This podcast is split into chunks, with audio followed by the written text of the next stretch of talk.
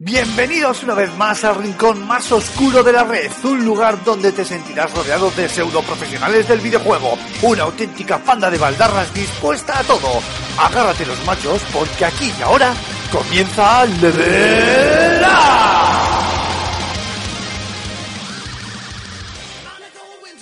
Muy buenas amigos y amigas, bienvenidos al podcast de, Le- de Level Up, ya lo conocéis de sobra, el programa de videojuegos que grabamos en FS Gamer y esta semana además el programa 18, que venimos hasta arribita de tesoros, porque sí, vamos a hablar largo y tendido de Uncharted 4, sin spoilers, que ya nos encargaremos por el momento Antonio y un servidor, no sé si se sumará alguien más, a grabar un spoiler cast con calma para la semana que viene. Pero antes de Uncharted 4 vamos a dar un repasito a la actualidad. Hablaremos de Battlefield, aunque sea muy por encima, de Disney Studios, eh, de los jueguicos de Star Wars y de las últimas perlas de Epic Games. Pero antes de nada toca saludar al equipo que se ha reunido frente a los micrófonos esta semana. Raúl Romero, ¿cómo estamos, caballero? ¿Qué pasa, chavales? Aquí andamos una semanita más dándolo todo y con muchas ganas de empezar el podcast para terminarlo y irme a jugar. Bien, así me gusta. Mar Fernández, el yogurín de la casa, un abrazote, ¿cómo lo llevamos? Yo mal, yo estoy ahora mismo, tengo eh, síndrome de estrés post-Overwatch. Porque ayer cerró la beta y ya no sé qué hacer con mi vida, sinceramente. Pues esperar a que salga, ¿no? Pues, pero es que son dos semanas, ¿eh? En dos semanas pueden pasar muchas cosas. ¿Solo dos semanas para que salga? Me cago Sí, en sí, la sí. Pues está hecho, dos semanas. Ay, Julen Pradas, ¿cómo estamos, tío? Qué ganas de escucharte por aquí. Muy buenas, sí, la verdad que por circunstancias o bien laborales o bien personales eh, os habéis librado de mí unas cuantas semanas. Así que, bueno, y esta casi, que me queríais dejar fuera, cabrones. Me habíais cambiado la cerradura de casa. Efectivamente, Que- habíamos dicho que no viera Julen rápido, tal, venga, cerrad todo. Pero has entrado antes, has entrado antes de que Sí, empezase. sí, sí, sí, anda rápido. Y Antonio Santo, que la semana pasada tú te diste mus, viste que era un programa, era un programa que no, no, no encajaba con tus gustos. Y esta semana no te escapas, que hay que hablar de Uncharted, tío. Bueno, que no encaja con mis gustos y que, y que con la tortícolis que tengo y tenía, pues estoy como Robocop, medio hombre, medio robot, medio gilipollas. Como si me hubieran puesto una escoba donde no hay que poner escobas. Pero bueno, chicos, ¿qué vamos a hacer? Hay que seguir trabajando, ¿no? O haciendo Bueno, trabajo. Efectivamente, hay que seguir trabajando. Pues nada, caballeros, como hemos dicho, programita cargadito de contenidos. Preparaos, abrochaos los cinturones, que arrancamos.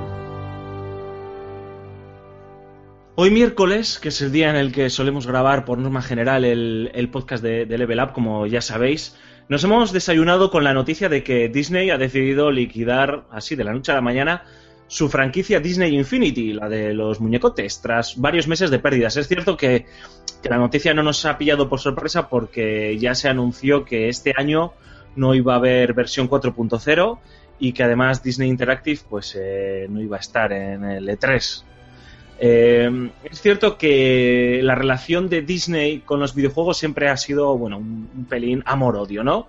Eh, bastante fructífera en cuanto a lo que es la explotación de sus licencias, pero de nulo provecho. Salvo honrosas excepciones, las incursiones de Disney eh, cimentaron la idea de que toda adaptación se encuentra a falta de calidad y justo después de este Disney Interactive, cuando estamos empezando a desterrar, pues mira, decide Disney que va a dejar, incluso eh, va a abandonar lo que es la publicación de software. Aunque, como hemos dicho, eso no quiere decir que vaya a abandonar eh, los videojuegos, sino que directamente lo que se va a dedicar es a licenciarlos, a vender sus franquicias y a recoger los frutos directos de esas licencias.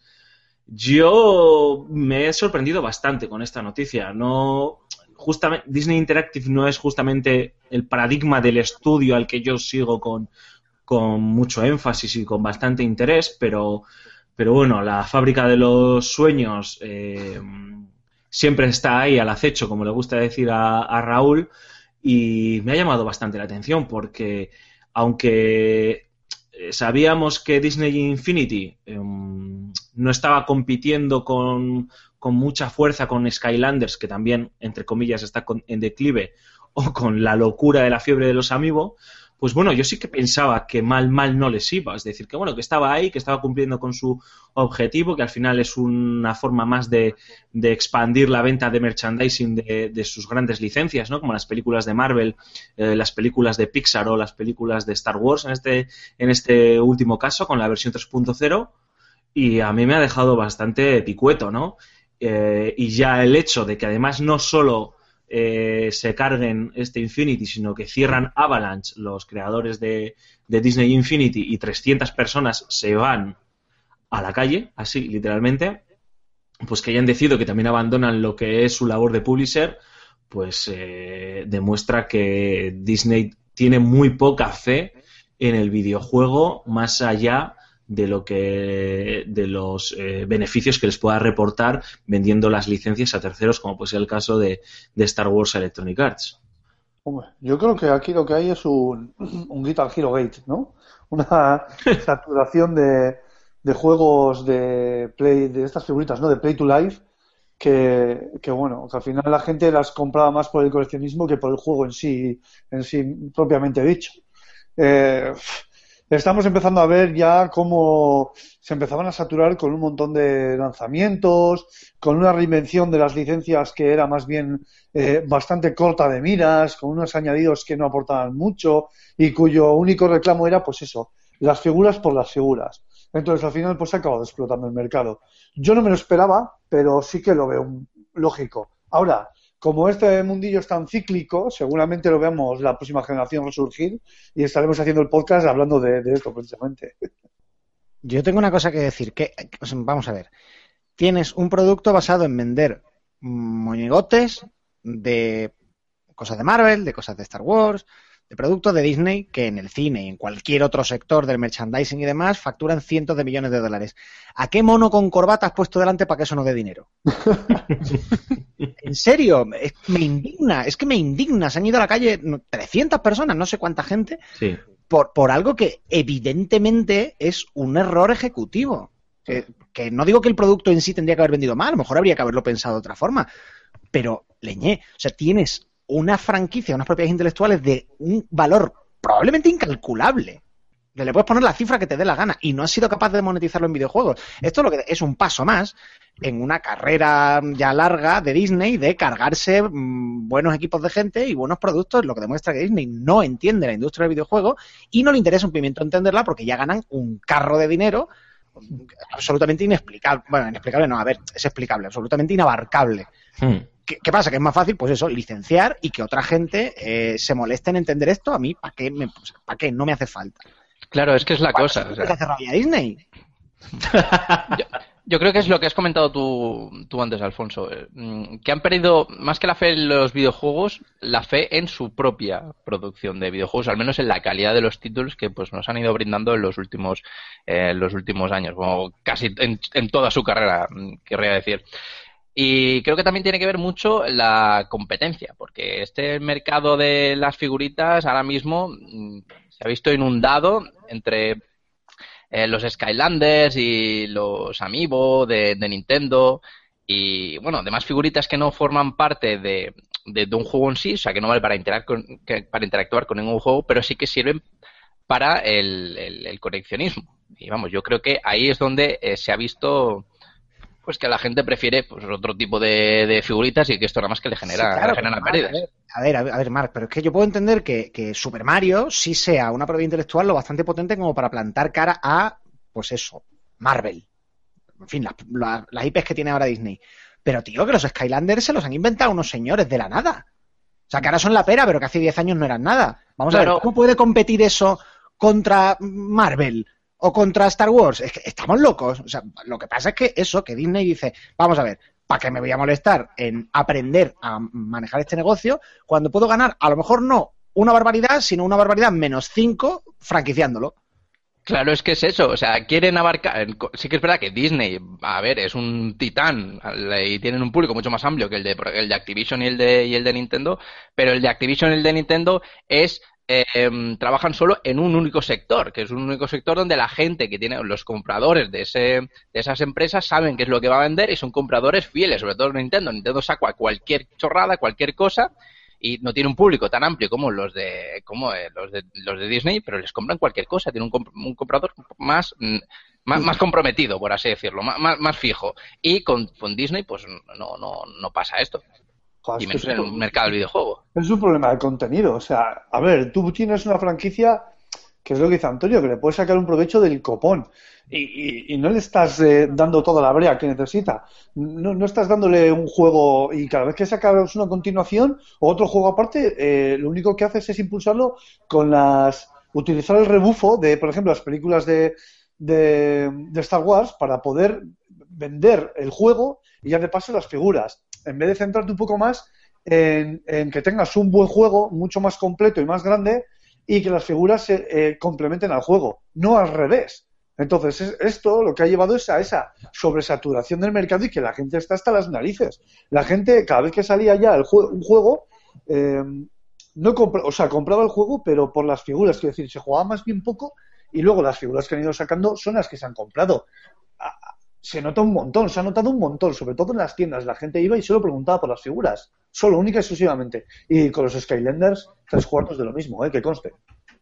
A ver, yo creo que simplemente es constatación eh, mm, de, de, lo que hemos comentado antes, ¿no? Eh, nos hemos cansado, eh, nos reporta más quebradero de cabeza el, el realizar nosotros la producción de los propios productos barra videojuegos que licenciarlos, aunque pueda ganar un poquito menos, ¿no? Y, no pueda controlar todo el proceso eh, creativo y parte de la explotación tenga que compartir los, los derechos, los royalties y demás, vale, lo que tú quieras. Pero me llevo 25 millones de dólares, me estoy inventando solo por vender la licencia del videojuego X a tal compañía, que serán más de 25 millones de dólares, obviamente. Eh, ¿Qué pasó? Que vieron el gran exitazo de, Skylanders y dijeron, hostias, es que esto sí que encaja perfectamente con, nuestras películas de Pixar, con nuestras películas de superhéroes y luego encima con los 3.000 millones de, dólares que nos hemos gastado para, comprar eh, las, la licencia de Star Wars y de, y de Indiana Jones. Eh, sacaron su clon porque, porque, fue un clon, porque fue un clon total y, y no y nada malo, tío. O sea, el Disney Infinity 3.0, el de Star Wars, y estoy intentando ser objetivo y eh, porque soy muy fan de Star Wars y casi casi cualquier basura me gusta. Eh, era un juego más que correcto y más que entretenido. O sea, eh, muy bien, muy bien planteado, muy bien diseñado, interesante la propuesta de cómo te contaba la película, la última película de Star Wars, con ese, con ese eh, tono más infantil y, coger y de la noche a la mañana decidir que te cargas a Avalanche Software y, 300 empleados a la puñetera calle a pasar frío, me parece una auténtica frivolidad, sinceramente. Simplemente porque tú, porque no vende tanto como tu competencia. Claro, a ver, pero ¿para qué se van a hacer? perdón, sigue, sigue. Pero no, no, dale, dale. Iba a subrayar lo que ya he dicho. Que... Vale. No, yo pienso que para qué, se, que sabiendo que simplemente eh, vendiendo licencias y ahora con Star Wars y con Marvel que tienen cine para aburrir y si no están aburriendo ya, eh, ¿para qué se van a arriesgar a perder dinero? O lo que ellos consideren perder dinero, sí, pues con eso ya tienen para, para aguantar con vida los próximos pues, 500 años. Sí, pero y además, a ver, eh, yo insisto en que no creo que sea solo una cuestión de pasta, porque lo que digo, si no estás haciendo dinero con eso, eh, joder, eh, eh, algo grande estás haciendo muy, muy, muy, muy, muy mal. O sea, hay un error de partida muy grande. Y eso lo puedes solucionar sustituyendo a los directivos, no a los trabajadores que no tienen culpa de nada. O sea que el, problema no es del juego. Probablemente más bien el tema tiene que ver con, ah, no ya reducir costes de producción. o sea, no decir, oye, estamos tirando dinero aquí, sino ahorrarte dolor de cabeza. O sea, esto es, un, esto es una industria que no entiendo. Y no me hace falta. Paso de entrar. Paso de entrar. O sea, yo pongo el cazo y hago sistema de franquicia. Yo vendo una propiedad intelectual, y cobro un royalty o cobro una cantidad fija, lo que sea, tomar por saco. Y en segundo lugar, eh, no llevarte collejas en, en tu reputación o en tu prestigio. O sea, como no lo entiendo, a lo mejor no estoy sacando productos tan buenos como mi marca o como mi prestigio de marca me reclama, pues que las tortas se las lleven otros.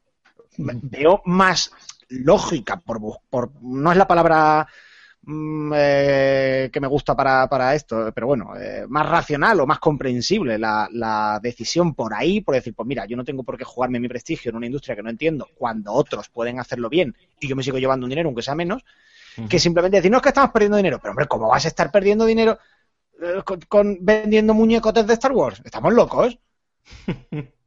Sí, el dinero que hacía el señor Lucas con muñecotes de Star Wars era, era, Claro, que me estás contando. inabarcable. Que me estás contando. Sí, está claro. Eh, a ver, a mí aún así me parece interesante que, que Disney obviamente no se cierre ya en banda y diga, toma por saco con los videojuegos. Está claro que, que es, es una industria que no puede obviar, ¿no? Eh, quiero pensar que esta forma de licenciar las franquicias también va a permitir a los estudios un- una mayor libertad creativa, ¿no? Es decir, vale, yo tú, tú compras a Tocateja y dentro de un respeto por la licencia que acabas de adquirir, dentro incluso de un canon, ¿no? Dentro de, para hablar de los juegos de Star Wars y demás, pues tienes la libertad de hacer relativamente lo que, lo que te venga al aire, ¿no? Yo creo que es también, pues bueno, puede estar, puede, puede venir bien, sobre todo si, si no vendes a, por así decirlo, al tío que más pasta te pone, sino también a gente talentosa, ¿no? Gente que, que tiene un currículum detrás como para decir, hostias, vale, si estos tíos van a hacer un buen producto de a la ¿Tú altura de mi licencia.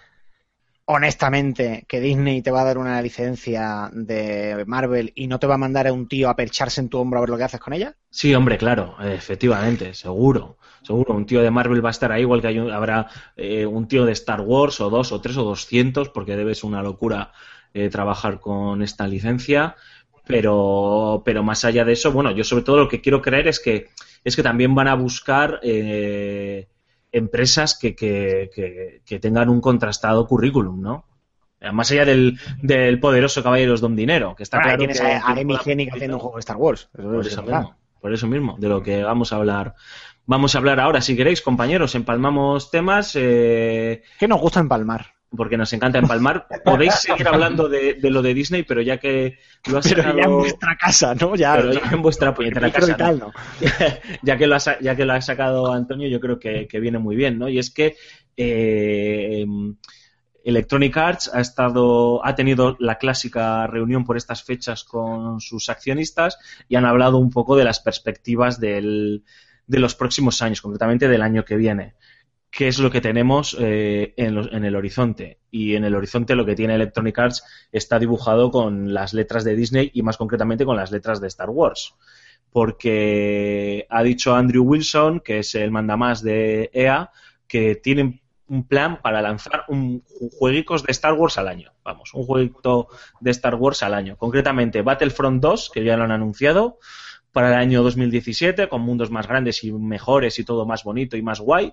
Y además centrado en las nuevas películas. Entiendo que el episodio 7, el episodio 8 y... Bueno, no, el episodio 8 no, eh, Rogue One, ¿no? El spin-off y ya veremos qué más. Luego también tenemos el Star Wars de Visceral, que no tiene nombre, que es el en el que está mi Hennig, eh, ex de Naughty Dog y ex de Uncharted detrás, con un previsible lanzamiento también para 2017, y luego el Star Wars de Respawn Entertainment, que se anunció la semana pasada, con un previsible lanzamiento para 2018. Eh, no sé si vamos a acabar hasta las narices de Star Wars.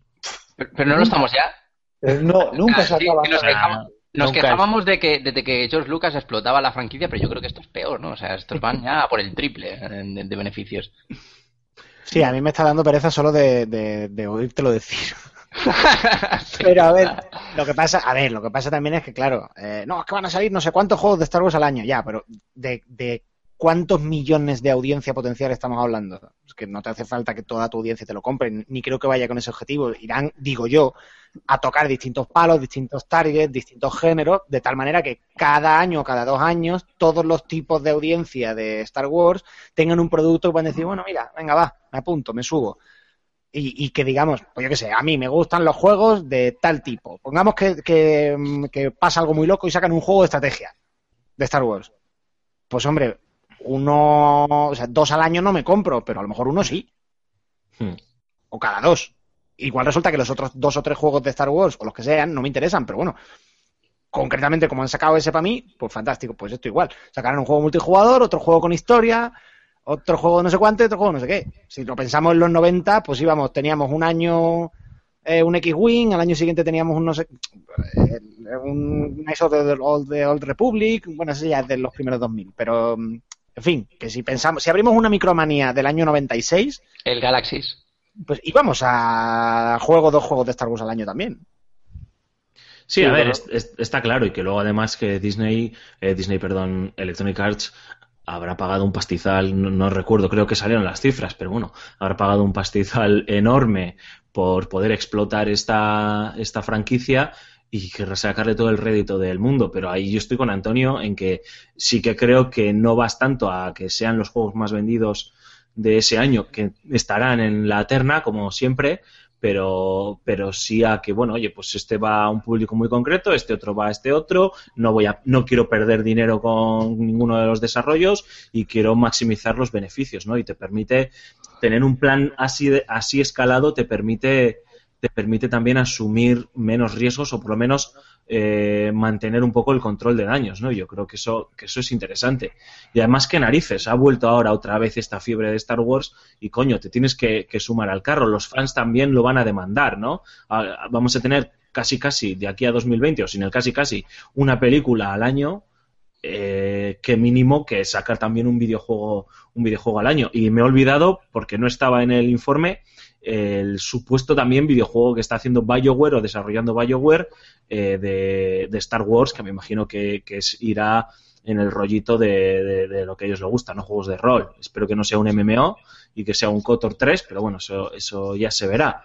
Yo estoy intrigado, y ya lo he dicho varias veces, con lo que puede estar haciendo Visceral Games, la gente de, de Space, con Amy Hennig, y, tengo muchas ganas de verlo, y creo que este va a ser, este año va a ser el, el año en el que lo veamos ya definitivamente. Hombre, si BioWare saca un juego de, de- Star Wars, yo no creo que sea un MMO, más que nada porque ya está ahí The Old Republic, que la verdad es que se pegaron una, una bonita hostia con él.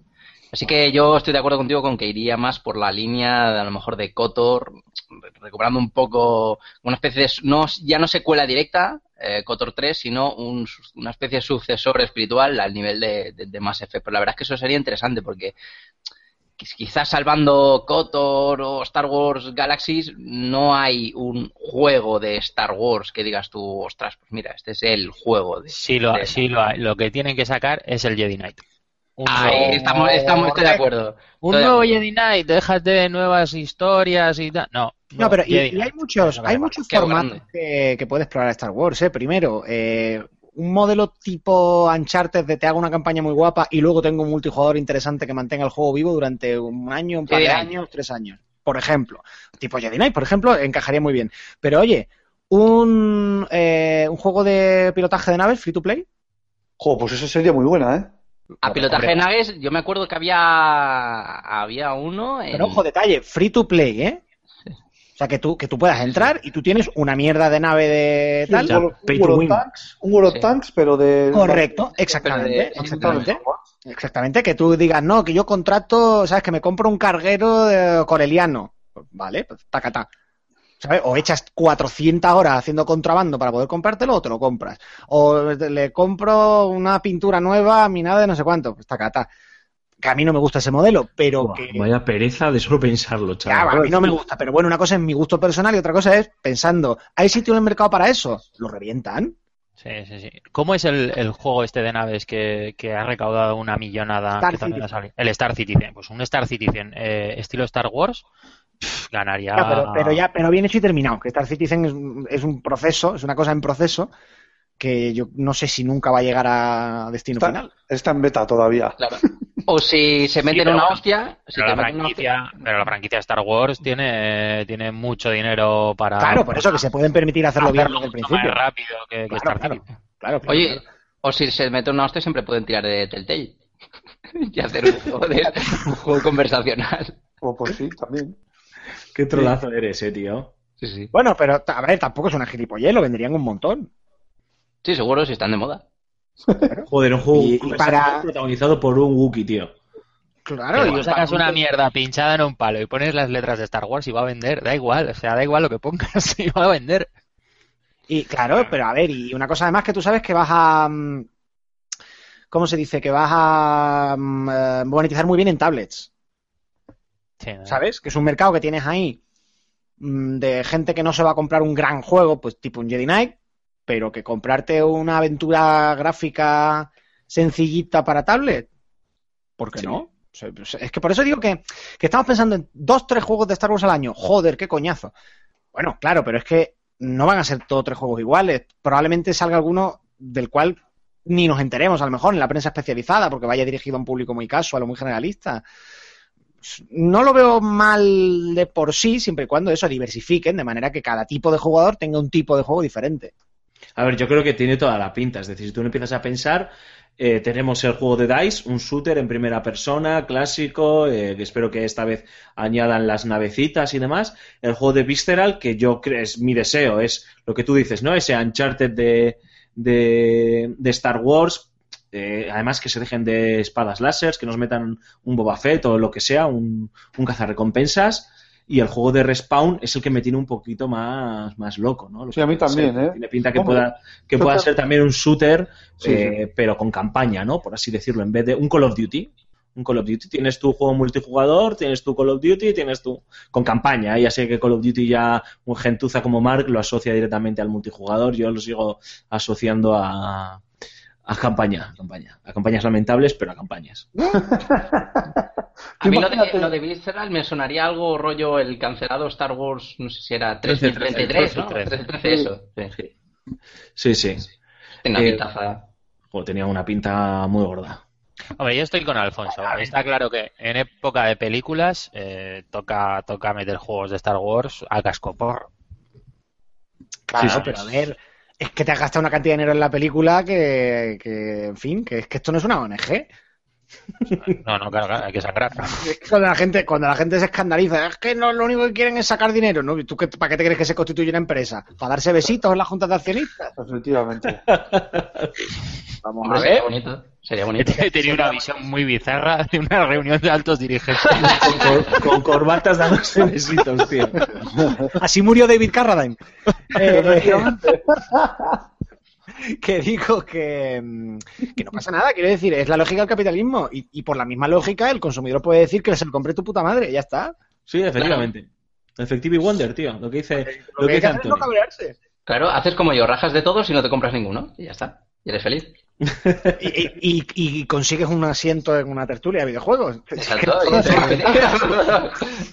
Qué baratos nos vendemos, macho. todas son ventajas. Pues Bueno, pues que- si os parece, seguimos avanzando y antes de hablar de, de Epic Games, que yo creo que también nos va a dar un par de, un par de minutillos o diez minutillos de rajadas, comentamos muy muy rápidamente si os apetece, ya sea Antonio que la pereza asoma muy cerca en Madrid, al lado de tu ventana, el tráiler de Battlefield. Eh, ha cumplido con lo pronosticado, Primera Guerra Mundial, eh, bastante espectacular a nivel visual lo que, lo que se ha visto.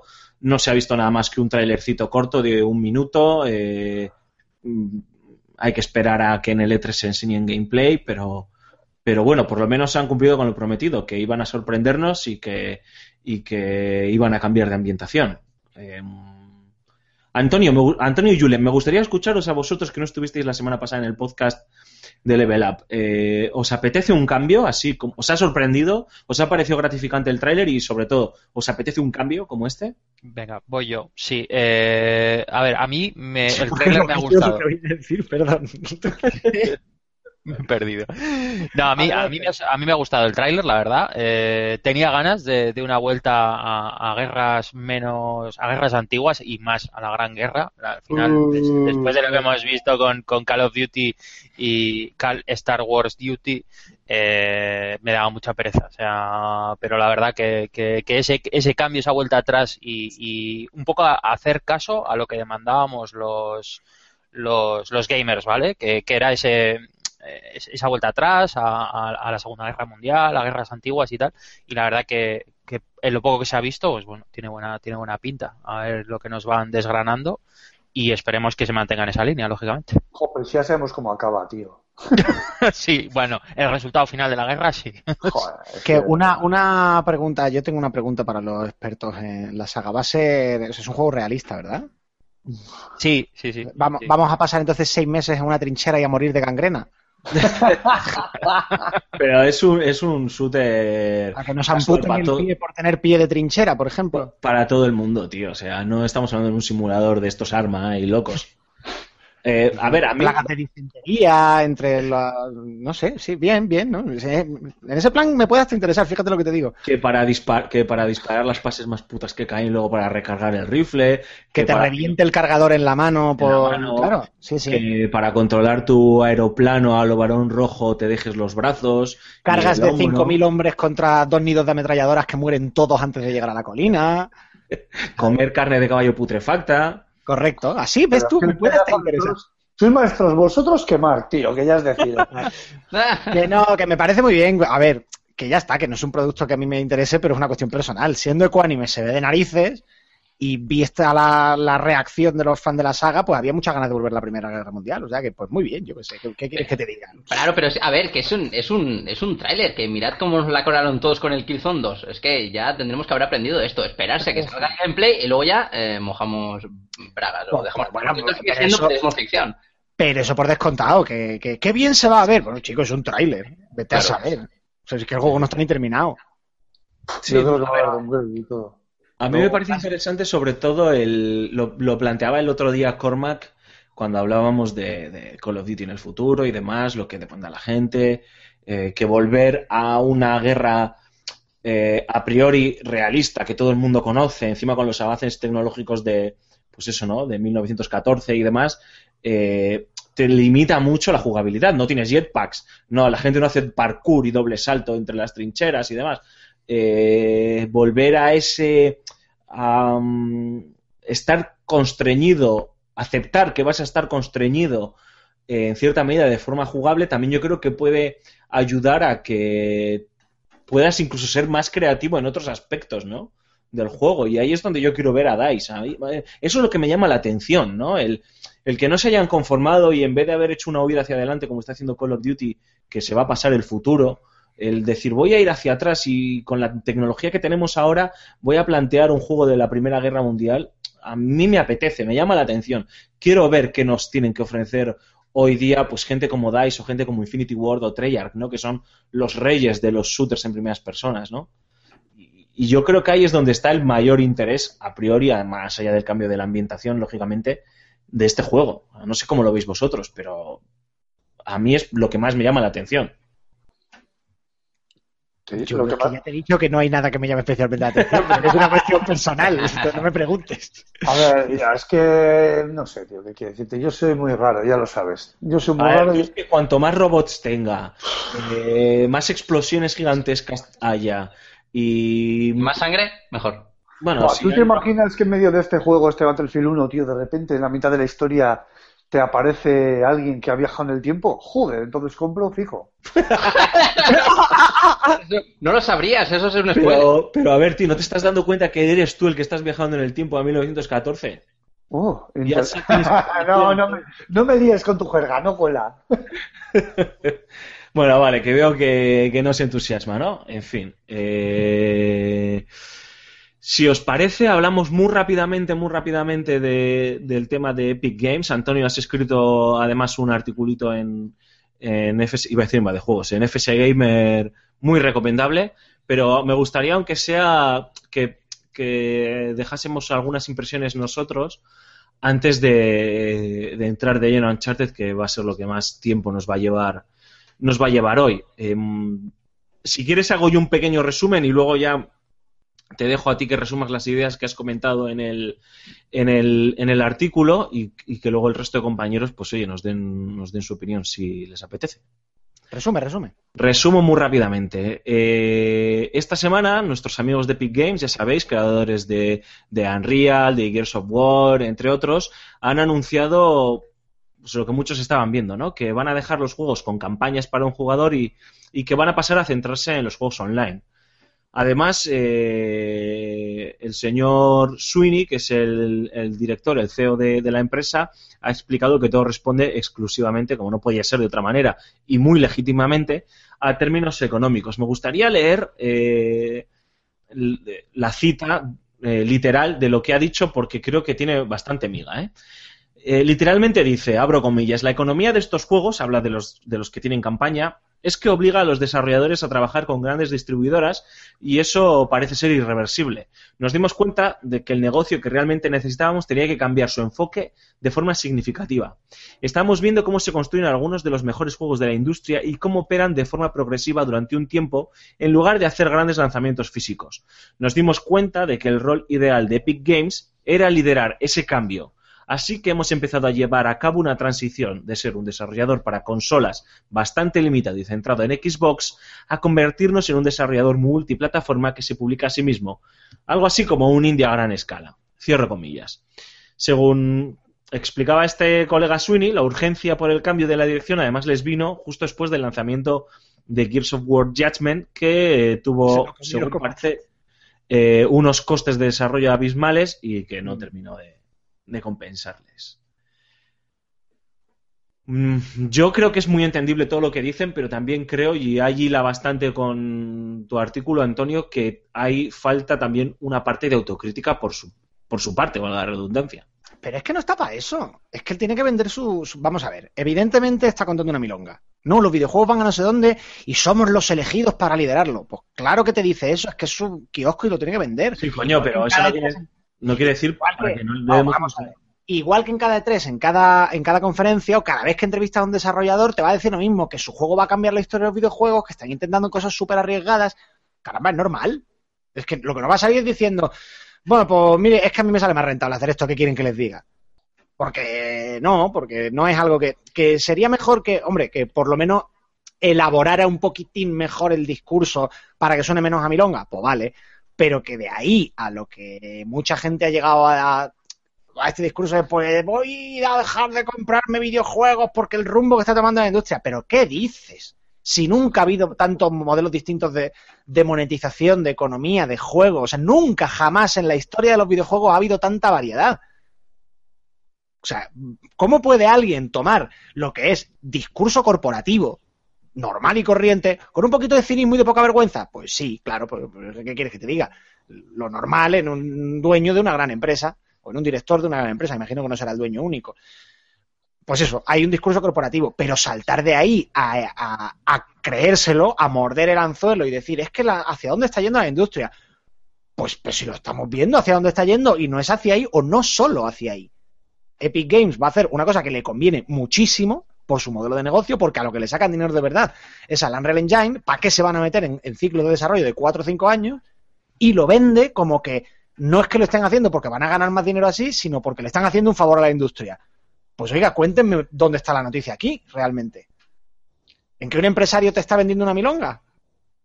Claro. Sí, a ver, lo que, lo que, pasa, y ahora ya te dejo Cormac, eh, es que da mucha pereza leer este tipo de declaraciones o ver este tipo. Entiendo que a cierto perfil de jugadores les da o nos da, porque me incluyo mucha pereza este tipo de declaraciones que además marcan una deriva hacia, hacia un modelo de negocio que está a las antípodas de lo que nosotros esperamos o le podemos pedir a un videojuego, ¿no? Es decir, a mí, eh, con todo el respeto, los, los Overwatch, los Battleborn, los MOBAs y todas estas mandangas eh, me hacen parecer un viejo de 70 años, tío, viendo por primera vez eh, a los hermanos Lumière proyectar algo, ¿sabes?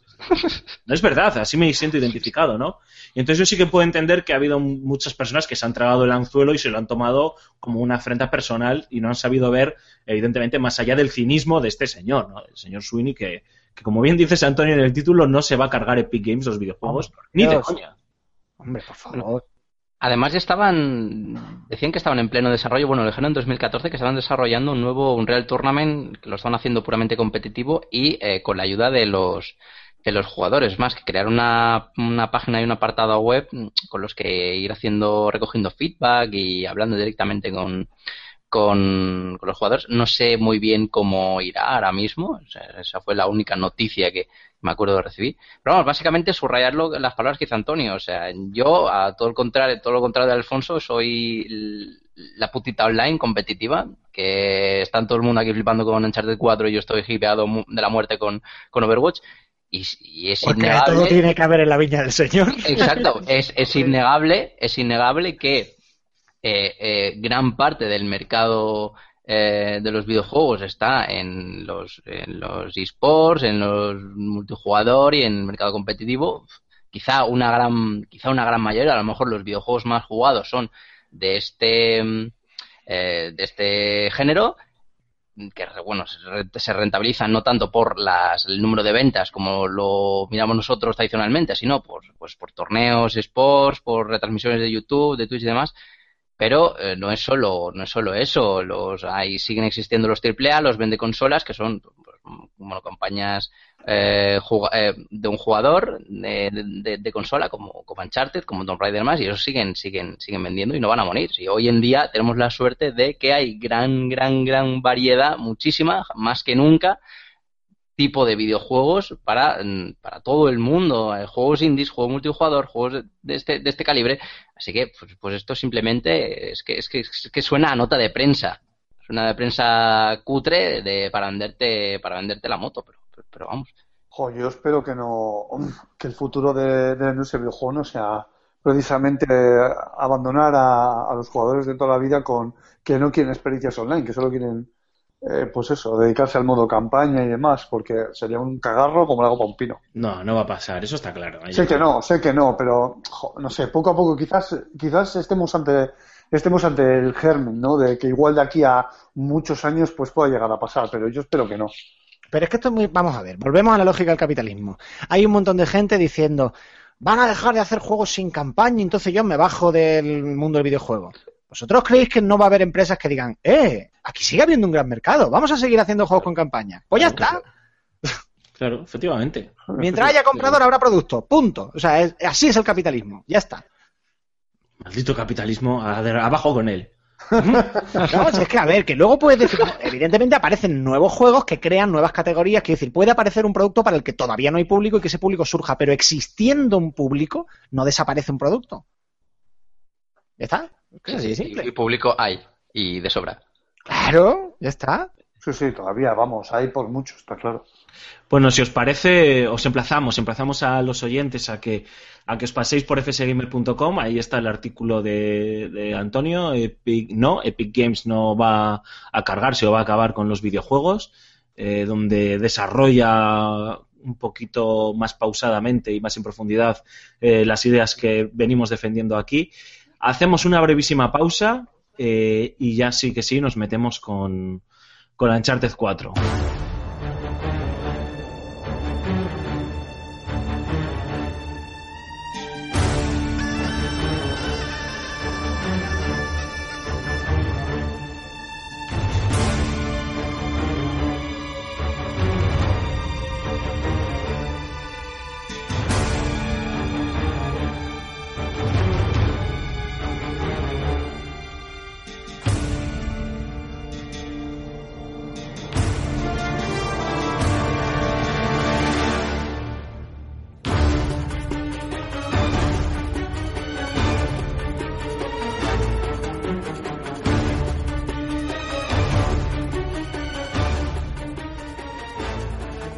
Bueno, pues uno de los eh, lanzamientos más esperados de, este año ha llegado, ya por fin, eh, ha visto la luz en, en las tiendas, se ha hecho, se ha hecho de rogar con, con un pequeñísimo retraso este año en su fecha de lanzamiento para, según explicó la propia Naughty Dog, eh, llegar a tiempo en la producción de, de los eh, de, de las copias que llegasen a las tiendas porque estaban viendo que la demanda iba a ser mayor de, de la que habían previsto y la verdad es que hemos podido jugarlo en profundidad eh, en el caso de Antonio con un severo atracón en el, Jope, ya ves. en el, en el mío con un pelín más de calma, todo, todo hay que decirlo. Y bueno, eh, Raúl, sé que llevas nada las primeras horitas de- del juego, pero puedes, puedes meter baza y, y comentar lo que quieras y tanto Sí. Julen como, como Corma que estamos aquí sobre todo para que hagáis esas preguntillas eh, que bajen, que nos puedan incluso bajar los pies al suelo, ¿no? Aunque sí que sí que tengo que decir que, que vamos a intentar eh, no ser hiperbólicos, pero sí ser justos y creo que, que ya entrando ya de lleno en, en el juego, en, en la crítica, estamos ante, ante uno de, estos juegos ¿no? que, con que, que siempre se dice y que parece que como es Naughty Dog ya, ya, joder, es un coñazo, siempre se les dice lo mismo, pero es que es la verdad, ¿no? Hasta que no llega un juego de Naughty Dog parece que la generación no, no ha arrancado en todos los sentidos. Lo que pasa que es que la barbaridad que ha hecho este año con, con Uncharted 4 va más allá incluso del, del apartado técnico, ¿no? Sí, hombre, a ver, está ya claramente uno de los mejores juegos de esta generación que va, eh, y de los tres o cuatro mejores juegos, sin, vamos, sin lugar a dudas, me parecería muy raro que no acabara siendo uno de los mejores juegos de la generación, punto. Y eh, junto con Bloodborne, lo que pasa es que son juegos muy distintos, entonces se pueden, se pueden argumentar las dos cosas, eh, el mejor ex- exclusivo de Play 4. Ujú. Eh, Yo... esto me- no me parece que sea ni siquiera debatible, vamos. Exactamente, yo creo que, ha- que incluso está suponiendo un, un punto y un punto y aparte, ¿no? En la industria del videojuego de lo que llevamos hasta ahora, porque es ciertamente lo poco que yo llevo eh, y dicho a bote pronto y muy y muy de pueblo es un juego berraquísimo. Sí, sí, pero si el tema de los, de los Uncharted es el que pasa prácticamente cada vez que sale un juego de, de Naughty Dog desde hace unos años. Que no es que mm, cambien la historia del videojuego porque inventen no sé cuánto, no sé qué, tal. Es que es una superproducción muy bien hecha, con un enorme respeto por la inteligencia de su público. No es un juego revolucionario, no está buscando cambiar nada, más allá de lo técnico, que bueno, ahí ya, digamos, esas cosas quedan detrás de bambalinas y no, no tenemos por qué entrar en ellas. Eh, lo importante para mí, sobre todo, es que demuestran que no, que no hace falta. mm, eh, que para crear una gran superproducción que triunfe, no hace falta rebajar el nivel en ningún ámbito. Que se puede ser. Es que me cabrea un poco la comparación con el cine, porque siempre estamos con las mismas. Cada vez que queremos Sí. extrapolar cosas con el videojuego, decimos, lo comparamos con el cine. Pero bueno, para que se me entienda, que se puede ser Spielberg, que no hace falta ser Michael Bay. Puedes sacar una película que sea una maravilla, que sea fascinante, estupendamente bien rodada, que sea cinematográficamente impecable y que además sea muy divertida y que además se venda de narices. Pues esto igual. ¿Mm? Y bueno, ahí está, y lo, lo he dicho en mi crítica y lo mantengo. Ahora mismo creo que hay tres estudios que están jugando a otra cosa, que son CD Projekt, Rockstar y Naughty Dog. Efectivamente. Y los tres por lo mismo, porque es, mira, no tengo por qué cambiar la historia del videojuego en el sentido de, de hacer un juego súper arriesgado desde un punto de vista teórico. Que ta- que- no, no, yo te hago una gran superproducción. Con cosas que que- estén ya relativamente probadas que funcionan. Ahora, te la hago de narices. Es que tiene- da la sensación de que ellos, eh, de, que, de que lo que ellos tienen es, es amor por el videojuego. O sea, eh, hacen lo que, lo que quieren y lo que, con lo que están cómodos. Cosa que otras compañías, igual a su manera, no hacen eso. O sea, miran más un poco la parte que, a ver, al final lo que hay detrás es, es siempre igual, ¿no? La parte empresarial y más oscura de todo esto. Pero otras eh, compañías como que se dedican a, a tirar de franquicia, a, mantener, a hacerlo rápido y, a sacar para, para, eh, para recibir rédito de todo ello. Con estos tres estudios que tú has dicho, es, es eso, ¿no? Que cuidan tanto el, el- el- su, su producto y que les gusta tanto lo que hacen que, que eso al final se acaba plasmando como, como un pintor en el cuadro, ¿no? Cuando le gusta lo que, lo que está pintando y está cómodo. Y pasa un poco como con GTA V o como con The Witcher 3, en mi opinión, que son juegos, no, no digo que no tengan ninguna cosa mejorable, pero son juegos prácticamente perfectos. O sea, hay cosas que podrías hacer de otra forma. Y cuando pasen los años y la tecnología mejore, evidentemente que se podrán hacer mejor, pero con las herramientas que se hicieron en su momento, que hay que tú digas, esto es un evidente error. Nada. Yo no les encuentro a ninguno algo que sea un evidente error que diga, joder, es que aquí, pues esto lo habéis hecho mal y esto tendríais que cambiarlo y se arregla así o así. Hay cosas que dice, pues a mí a lo mejor me podría gustar más de otra manera, pero no hay nada que, que- sea un lastre para la experiencia. Es, es un juego, eh, Uncharted 4, que, que es que no hay por dónde meterle mano si le estás buscando un punto débil. No, es, es, es tan sobrado incluso el, el, tema ese, ¿no? De mm, la confianza que, que, tiene Naughty Dog en su, en su trabajo que, que parece que han habilitado ese modo foto eh, como a sabiendas de que va a haber gente que va a buscarles un poco hasta las cosquillas, ¿no? A ver, a ver dónde te pillo, a ver dónde te has podido confundir o a ver dónde está haciendo el juego alguna trampa o haciendo algo raro, ¿no? Y, y, y es un Uncharted 4 o, o, sí, Uncharted 4, iba a decir lo que suele hacer Naughty Dog, pero bueno, Uncharted 4, que es de lo que estamos hablando, eh, va a estar muy bien porque también eh, eleva el, el, listón de la exigencia, ¿no? De lo que deberíamos exigirles a algunos títulos, obviamente, a los títulos que, a los que se les presupone la capacidad, eh, ya sea por presupuesto o por eh, recursos humanos o por, o por, lo que sea, ¿no? Porque a fin de cuentas, eh, esta gente de Naughty Dog no, no, no tiene unas armas diferentes, una PlayStation diferente a la que tenga, a la que tengan otros estudios con las mismas capacidades técnicas o económicas o, o humanas, ¿no? Simplemente hay eh, un respeto por, por, tu por, su trabajo, un amor eh, inconmensurable por sus franquicias y sobre todo eh, un respeto por los, por los jugadores, ¿no? Y, y este Uncharted 4 yo creo que es también esa culminación necesaria porque yo ya entrando un poco, un poco, alejándonos un poco de la filosofía y entrando un poco en el juego, yo aquí sí que veo eh, que o he, interpretado que Naughty Dog, eh, que eh, Straley, que Dragman necesitaban quitarse ya Uncharted, ¿no? Para pasar página. O sea, este es un juego, además va muy bien con la historia, ¿no? Es un juego que habla de eso, ¿no? De madurar, de aceptar ciertas cosas y de pasar página, ¿no? Y... Desde el inicio. Bueno, yo sí creo que habrá más Uncharted, pero por razones que no voy a contar aquí, que ya hablaremos en el spoiler cast. Pero no, no nos quedemos solo en lo bien que han hecho lo técnico. No, no, no, no. El, el, guion, el guion, y, y, tranquilos los oyentes, no voy a decir absolutamente ningún spoiler, pero ninguno, ni, ni muy leve siquiera. Eh, el gran trabajo del, del, guion debería enviar un mensaje a, a todas las compañías que lanzan superproducciones. El gran problema con los juegos AAA es que los guionistas entran muy tarde en el desarrollo. Al guionista se le dice, mira, queremos meter estas mecánicas jugables, estos mapas, tacatá, y tenemos un esbozo de argumento que hemos decidido básicamente en el equipo directivo y con la gente de marketing.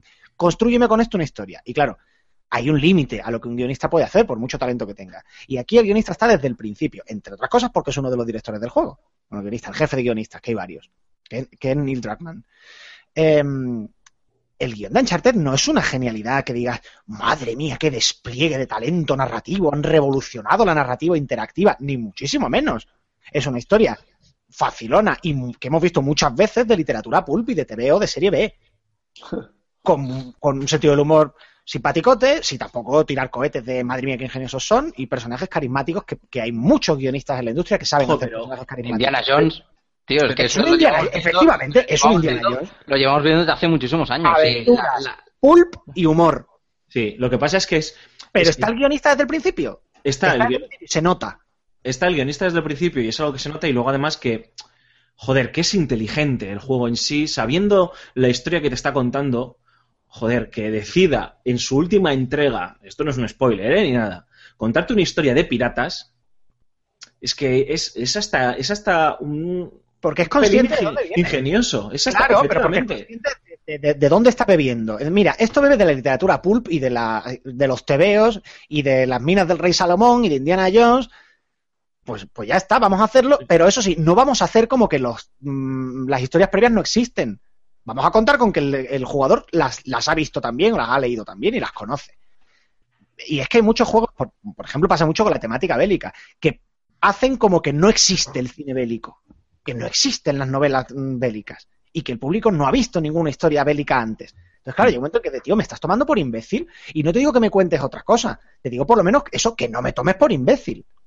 Sí. Y vuelve a estar en lo mismo, en respeto por el público, meter al guionista desde el principio como parte del equipo y decir, venga, no hace falta que inventemos la pólvora, pero la historia va, va a desarrollarse al mismo tiempo que la jugabilidad. De manera que se pueda crear una un, diseño narrativo y que no sea solo hemos llamado a un tío en el último momento para que nos escriba los diálogos. Porque claro, en algún momento habrá que dejar que el jugador se levante y vaya a hacer pis. Efectivamente. No, y además que se nota que, que eh, Neil Druckmann y su equipo de guionistas han estado, están desde el principio y conciben el juego como, como un todo, es decir, todas las partes jugables y toda la parte argumental, narrativa y de y evidentemente de eh, esa narrativa emergente que se llama, en que ya no solo, ya no solo la historia se cuenta eh, con esas cinemáticas que sueltan de vez en cuando, sino que ya experimentan con, como tú decías, es decir, no están revolucionando, no están inventando nada, no, experimentan con ese género que se llama los first person walkers, eh, permitiendo al jugador en espacios muy controlados y eh, muy medidos explorar, pero que a la vez el contexto, la historia, eh, tus pequeñas acciones como eh, andar o conducir y demás, te sigan contando la historia, sigan haciendo que avancen, ¿no? Y que no estés constreñido a que la historia avanza cuando salta la cinemática, ¿no? Sino que tú estás participando de ella en cierta medida y que también, en cierta medida, y que también esa es parte de la fascinación las historias de aventuras que hemos leído durante tantos años, ¿no? Que no solo es la acción que nos cuentan, sino todo lo que les pasa a los, a los personajes que los hacen tan creíbles, ¿no? Y que ahora eh, Naughty Dog, que ya lo hizo a su manera con The Last of Us, lo lleve a Uncharted, a mí es, de hecho, lo, son las partes que más me han gustado del juego. Qué narices. Es decir, los Uncharted siempre han sido juegos de tiros normales, bien hechos, bien ejecutados y tal, espectaculares, con esas eh, set como ellos lo llaman, eh, eh, que todos tenemos en la cabeza y aquí, y aquí también están, pero justo, justo lo que más me gusta y los momentos que mejor recuerdo y que mejor sabor de boca me han llevado son todos aquellos en los que no hay un tiroteo. Mm. Sí, pero los tiroteos son un peaje, perdón, un peaje que hay que pagar. Hoy lo estaba discutiendo en Twitter con, con varias personas. Que a lo mejor el juego sería mejor sin tanto tiroteo para vender millones de unidades tienes que hacer un juego de aventuras, de acción, taquetá, y tienes que meter muchos tiroteos. Son, peajes que hay que pagar. Sí, sí, no, a ver. No vamos a convertir de repente a Uncharted en una historia de, cómo Nathan Drake llora en su despacho. Claro, pero son tiroteos entretenidos. O sea, al fin y al cabo, las mecánicas jugables de Uncharted son súper simples. Son simples en todos los aspectos. En el aspecto plataformero, en el aspecto de los puzzles que bueno, si se le puede llamar puzzle a eso, y efectivamente en el tema de, del gameplay, que es bastante limitado, bastante em, sencillo, pero sí que a su vez muy espectacular, muy eh, cinematográfico, ya que hablamos de las comparaciones, y muy apto para, todo el mundo, porque si tú eres una persona que, que está más acostumbrada a juegos de mecánicas profundas, eh, te lo van a tapar con eh, personajes muy carismáticos, una historia que eh, no tiene nada del otro mundo, pero que sí que engancha, y con unos efectos gráficos y un estilo artístico que es, que es, que es fantástico, es maravilloso, además con la, con la banda sonora. Que en sí lo de Uncharted no es el juego en sí. yo creo que es más bien el, el, contexto ¿no? de, la, de, la jugabilidad. Cómo te, no es el, el, hecho de pegar tiros, sino el cómo es más que la suma, Es más que la suma de sus partes. Eh, exacto. coges de una en una, básicamente. tú, pues si no es para tanto, pero todo junto funciona muy bien. Claro, efectivamente. Que, es, eh, está, no es que no sean capaces de crear una historia, mm, por así decirlo, innovadora, mm, sino que eh, ellos saben que están haciendo algo simple y mm, lo asumen y eh, se esfuerzan por mejorarlo y por llevarlo al máximo, porque recordemos que la, para mí al menos la diferencia que hay entre Uncharted y eh, The Last of Us es que The Last of Us es una historia de zombies, pero llevada de una manera mm, innovadora e inteligente, y Uncharted es la historia del Indiana Jones de, toda la vida, que no cambia en nada, pero sí que eh, pues hace que mm, si no te gustaban las historias de de mm, este tipo de aventureros, pues ahora te guste porque tiene un cierto de carisma especial y, demás, ¿no? Que son eh, un poco dos productos, aunque sean parecidos, diferentes en el aspecto, en aspecto argumental. Antonio, sé que tienes que escapar, como siempre, a estas horas, pero bueno, la semana que viene vamos a publicar un, un spoilercast porque también entendemos que, joder, que la gracia de este, de este Uncharted es sinceramente, destriparlo. O sea, destriparlo de arriba abajo, hablar sin el temor de, de, fastidiar la experiencia de la gente porque has contado algo que hay que descubrir, disfrutarlo y luego compartirlo. Y la semana que viene estaremos tú y yo tranquilamente pues eso, de, destripándolo, ¿no? Eh, pero sí que me gustaría que te despidieses muy brevemente o muy rápidamente, porque sé que te van a cortar las orejas, pero con una con una reflexión final, coño, a la altura de, de Uncharted 4, tío. Eh, es un poco el, cierre o el titular que di de mi propia crítica. Eh, es el final de un viaje. Pero vaya viaje y vaya final. Hmm. se, ha podido se ha quedado tranquilo. Yo creo que habrá más Uncharted, pero sí es el final del viaje con, con Nathan Drake y ha merecido la pena cada, cada, viaje. Y debo decir también, en comparación con otras sagas, más Effect 3, tenemos ahí el ejemplo, es muy, muy, muy difícil cerrar a la altura de las expectativas de la gente y lo han conseguido. Bueno, yo te voy a coger, te voy a coger por ahí, la documentación para seguir hilando. Y nada, lo que os decimos, os emplazamos a que leáis la crítica, los artículos que hemos publicado sobre, sobre Uncharted 4 eh, y, y sobre todo os emplazamos al programa de la semana que viene, que lo podéis degustar cuando queráis, porque lo bueno es que los spoilercast no, no caducan y ahí nos vamos a quedar a gusto destripándolo de cabo a rabo. Antonio, hasta la semana que viene. Como siempre, un abrazote. Chao. Un Chao.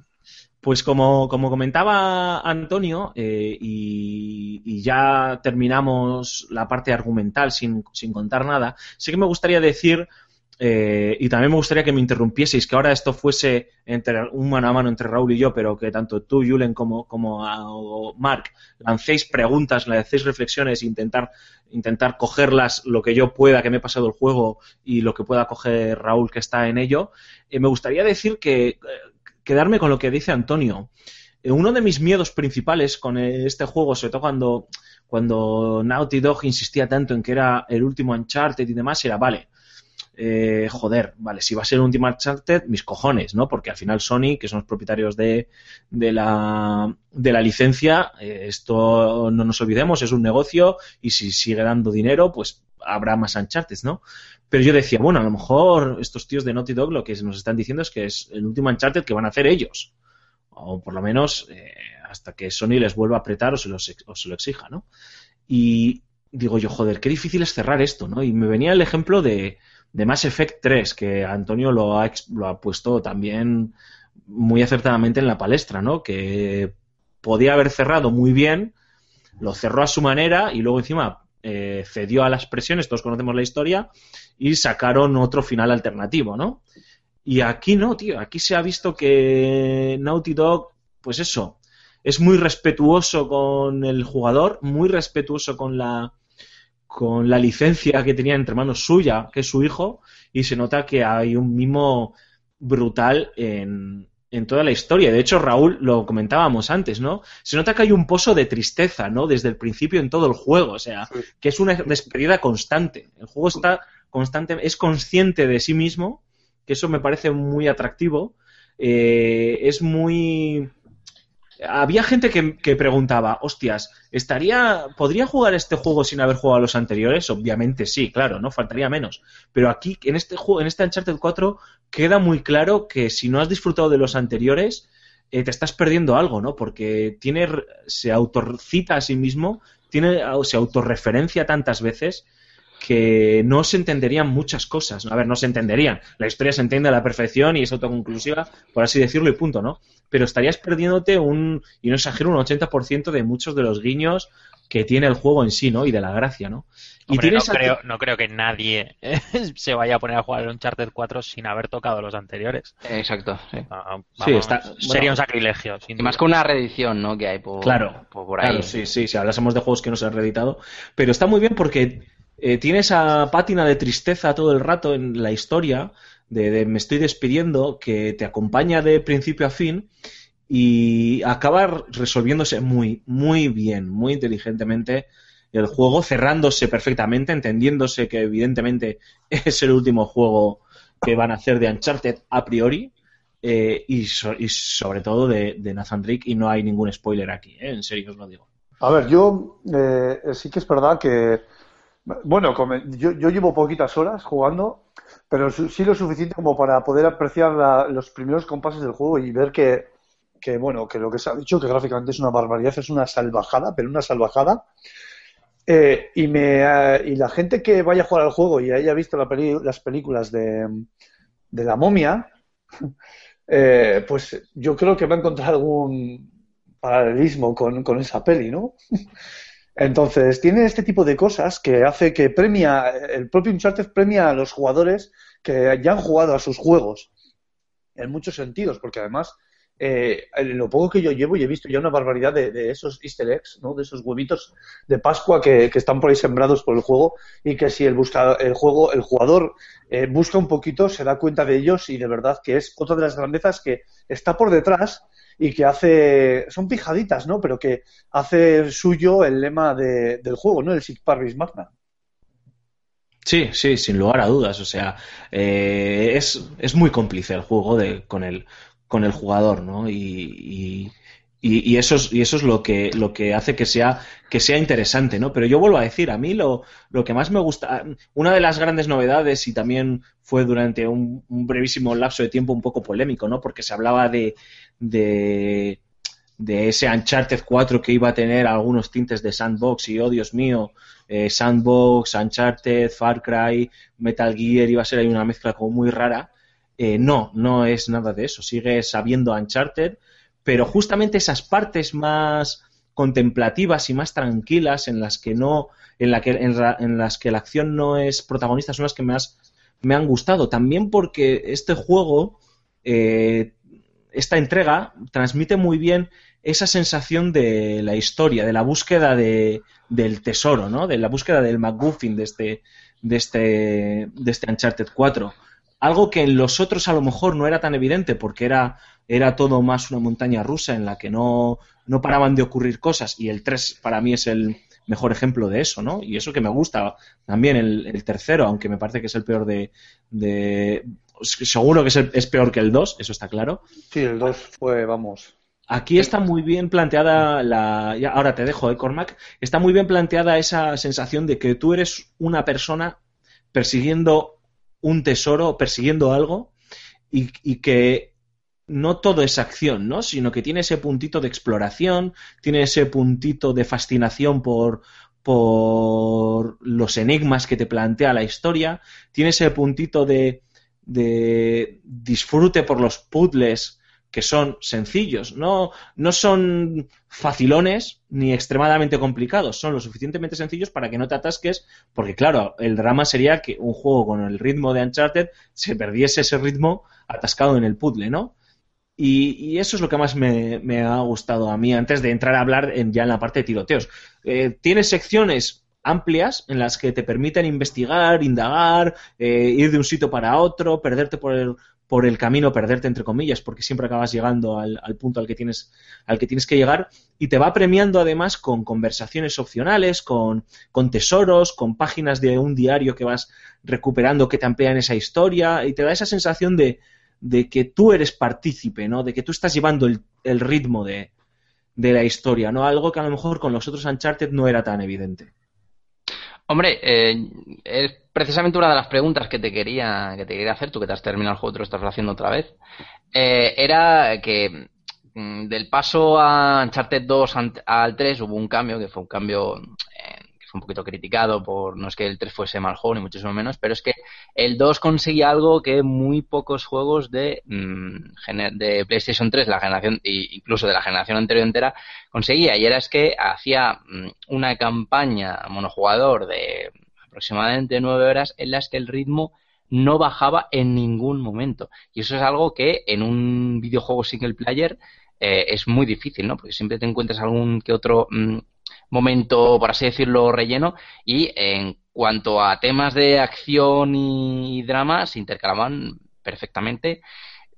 Luego llegó el 3 y sí que es cierto que había un- unas partes ahí de flashback en las que el tema de la acción, bueno, pues no, no cuajaba, no cuajaba tanto. Y era lo que te quería preguntar, si este Uncharted 4 em, mantiene el, el, tope, tanto de acción como de drama, hasta mm, el final de, de- del juego. Mira, eh, y, ya- y aquí quiero que hable, que yo creo que aquí Rulo me va a ayudar. Eh, Ah, Estamos hablando primero de un juego que duplica la duración del resto de los juegos, es decir, más en la estela de The Last of Us, que era un juego para, para el género relativamente largo. Creo recordar que Last of Us eran unas 12, 14 horas, y a mí este, me, la primera vuelta, eh, fueron 17, o- 17 horas.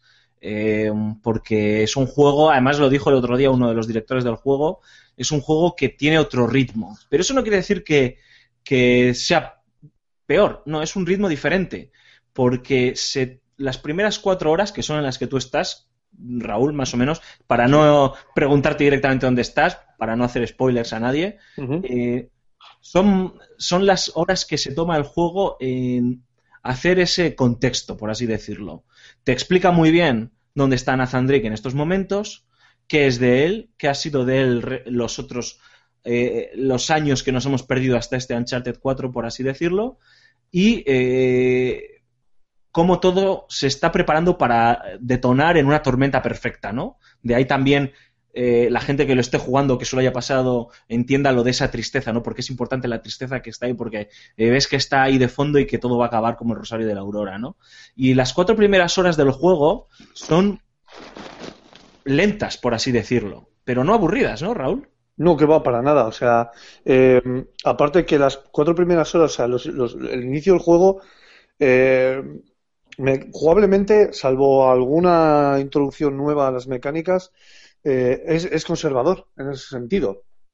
Entonces, sabes a lo que te estás enfrentando. Lo que, con lo, lo que realmente hace que te quedes enganchado es, es la historia y, el acting de los personajes. O sea, es que es como ver, es que estamos ya en el punto de, de que estamos viendo una película interactiva en el sentido de que la actuación de los personajes te puede hacer, te, te decantes si te quedas viendo la película o, o si te vas, por muy bueno que sea el guion.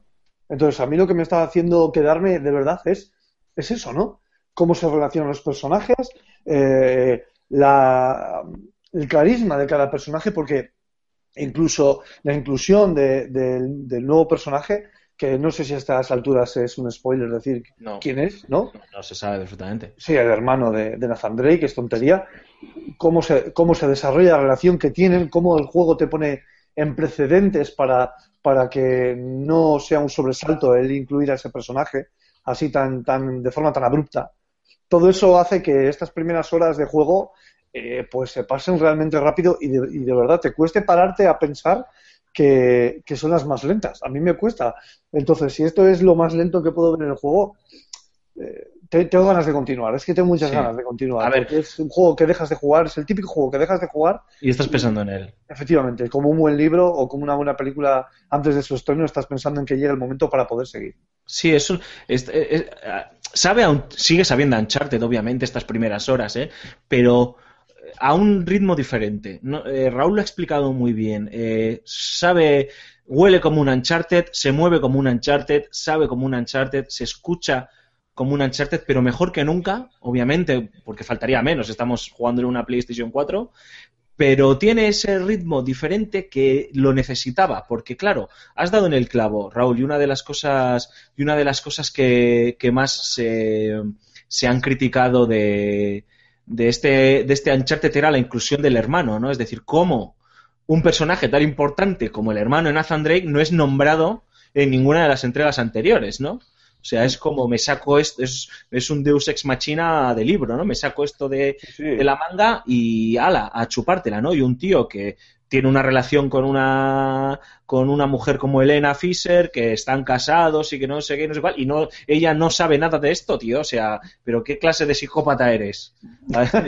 Entonces, entonces, claro, necesita tomarse su tiempo, esto no es una película, es un videojuego y se desarrolla de otra manera, y ese tiempo que, se, que necesita el juego para explicarte el McGuffin de la historia y para explicarte el coño, este es Sam Drake y esta es la historia de Nathan Drake y de Sam Drake, te lo tiene que explicar de otra forma, ¿no? Y está explicado de una forma muy inteligente que no se puede contar ahora eh, para no hacer destripes y que luego ya da pie, en cuanto ya se ha explicado en esas cuatro horas que también sirven al modo de tutorial, el juego arranca, ¿no? Arranca, arranca y no para. No para, no para, fíjate Cormac, que las últimas, yo me tomaba más o menos eh, a capítulo diario, decía, va, me hago solo un capítulo, una horita, no, no sacaba más tiempo, tampoco y en las últimas cinco horas de juego, cinco o seis horas de juego, las hice, las hice del tirón sin parar. Eh, porque es que porque es que el juego ya te coge ya directamente la pechera y te lleva, ¿no? O sea que en ese sentido el ritmo el ritmo es el, el mismo el mismo de siempre.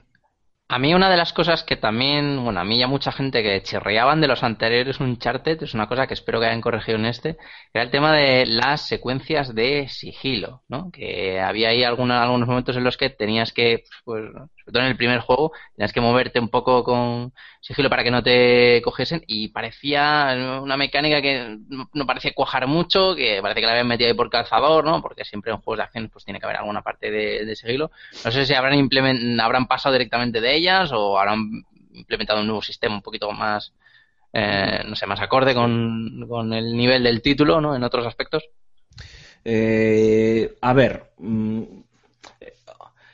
el sigilo aquí, el que, nadie se espere un Splinter Cell o un, Metal Gear. Sí que es cierto que la mm, libertad que te da la amplitud de los escenarios y, bueno, de las situaciones que, plantea Naughty Dog cuando, cuando llegas a ese punto en el que va a haber un combate por narices, eh, permite afrontarlo con un sistema de sigilo parecido, un híbrido, un, Frankenstein entre un Far Cry y un, y un eh, Metal Gear, pero con las trampas que hace Naughty Dog, que es que la inteligencia artificial es la que es. O sea, aquí la inteligencia artificial está al servicio de la diversión, del espectáculo, ¿no? Entiende que esto es un blockbuster y que esto es eh, el más difícil todavía, ¿no? En cada, en cada momento, ¿no? Entonces, sí que te permite eh,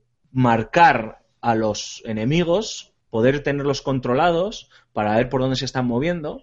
Te permite utilizar una mecánica de, sigilo, de me escondo en unos arbustos y voy emboscando a la gente, a los enemigos y además tienen distintos grados de detección, te pueden, pueden sospechar algo, pueden verte y, muy a lo Assassin's Creed, ¿verdad? Sí, muy a lo así a Metal Gear, Assassin's Creed y demás, o pueden dar dar la, voz de alarma y ya esto es un no parar, ¿no? Eh, pero es un juego que entiende que tú vas a, a, afrontar el combate al principio matando sigilosamente a dos o tres, pero que todo va a acabar saliéndose de madre porque aquí es bombástico y lo que importa es ver explosiones y ver situaciones descerebradas, ir de un salto a otro saltando, utilizando además la mecánica del gancho y demás. Pero sí que es cierto que hay fases que se pueden pasar, hay momentos del juego, porque ha habido gente que hay, eh, o yo soy muy, muy manco, que también puede ser, o es imposible, que decía que puedes pasar del juego sin pegar un tiro y es una falacia como una catedral, pero sí que hay fases que puedes no matar directamente, ni incapacitar, o sea, bueno, no, Nathan Drake no incapacita porque rompe cuellos, o sea, no matar, ya sea disparando o rompiendo cuellos, porque puedes esquivar a los enemigos, marcharte y seguir avanzando la historia, ¿no? Y está eso ahí y está, y está guay. Y está, está desarrollado de una forma más inteligente, pero el juego es consciente también de lo que te está planteando Cormac. O sea, sabe que la gente viene de entregas en las que esto es un, como decía Raúl, la momia, y aquí es explosiones, tiros, disparos eh, y un no parar. Y está guay que te dé esa posibilidad y que sea una posibilidad más gratificante que otras veces, que no te penalice. De hecho, si quieres, puedes resetear el encuentro y conseguir matar a todos de forma sigilosa, pero llega un momento en el que dices, joder, si aquí hay un pulsador que si lo que si lo pulso me cargo esa torre y se derrumba y se, y se caga la perra, ¿no? Pues voy a hacerlo, ¿no? Y que le den por saco y que me detecten.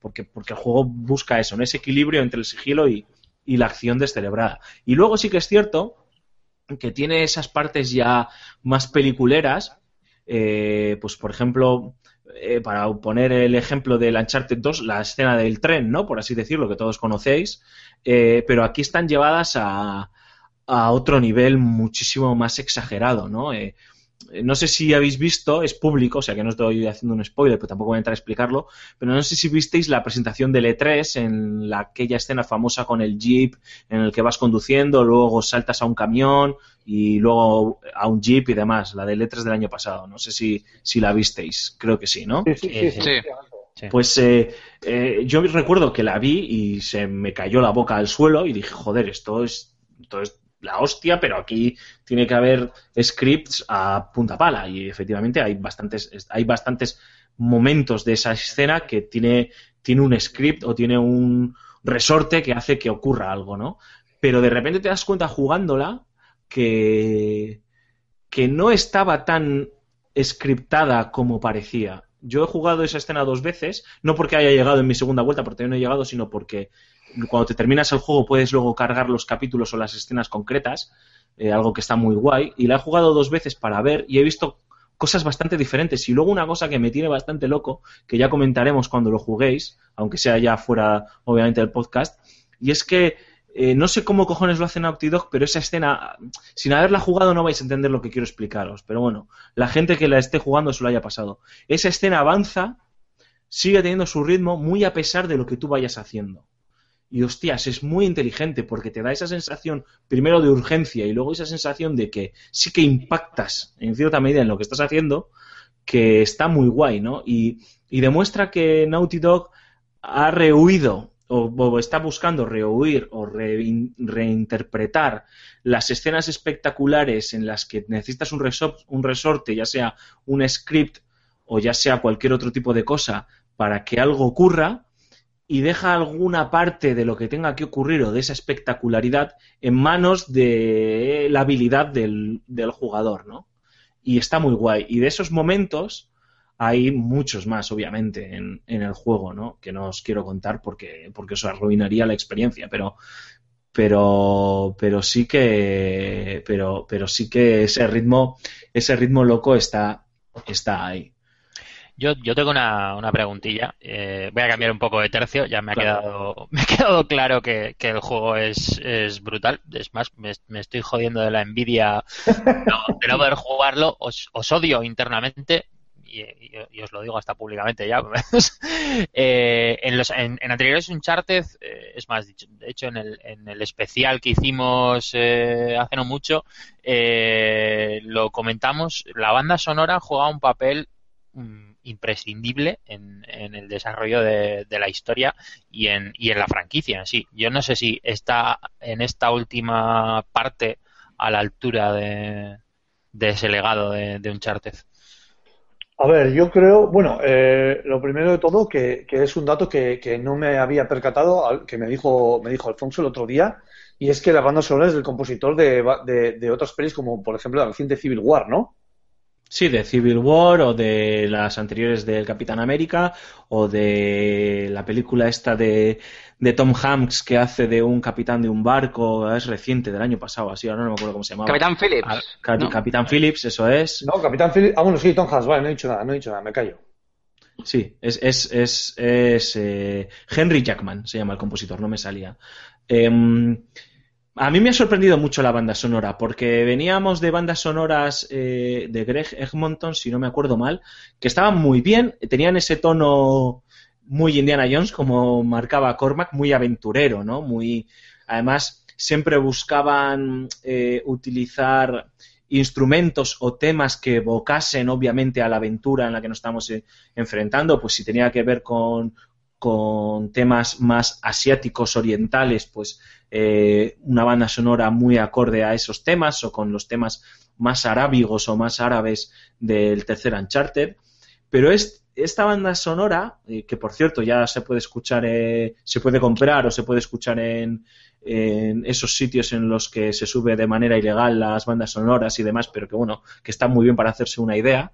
Eh, tiene un componente muchísimo más cinematográfico e íntimo a la vez. Tiene temas que yo he estado reescuchando ahora eh, por separado, eh, que, da gusto escucharlos porque evocan muy bien sensaciones, ¿no? Y como hemos dicho antes, es un juego en el que la melancolía y la tristeza es importante y tiene varios temas melancólicos y, y incluso, por así decirlo, tristes, que, que, le quedan como anillo al dedo al juego y además eh, tiene una reinterpretación minimalista de, del tema de Nathan Drake, del tema principal, eh, que se ha convertido para mí en uno de mis favoritos.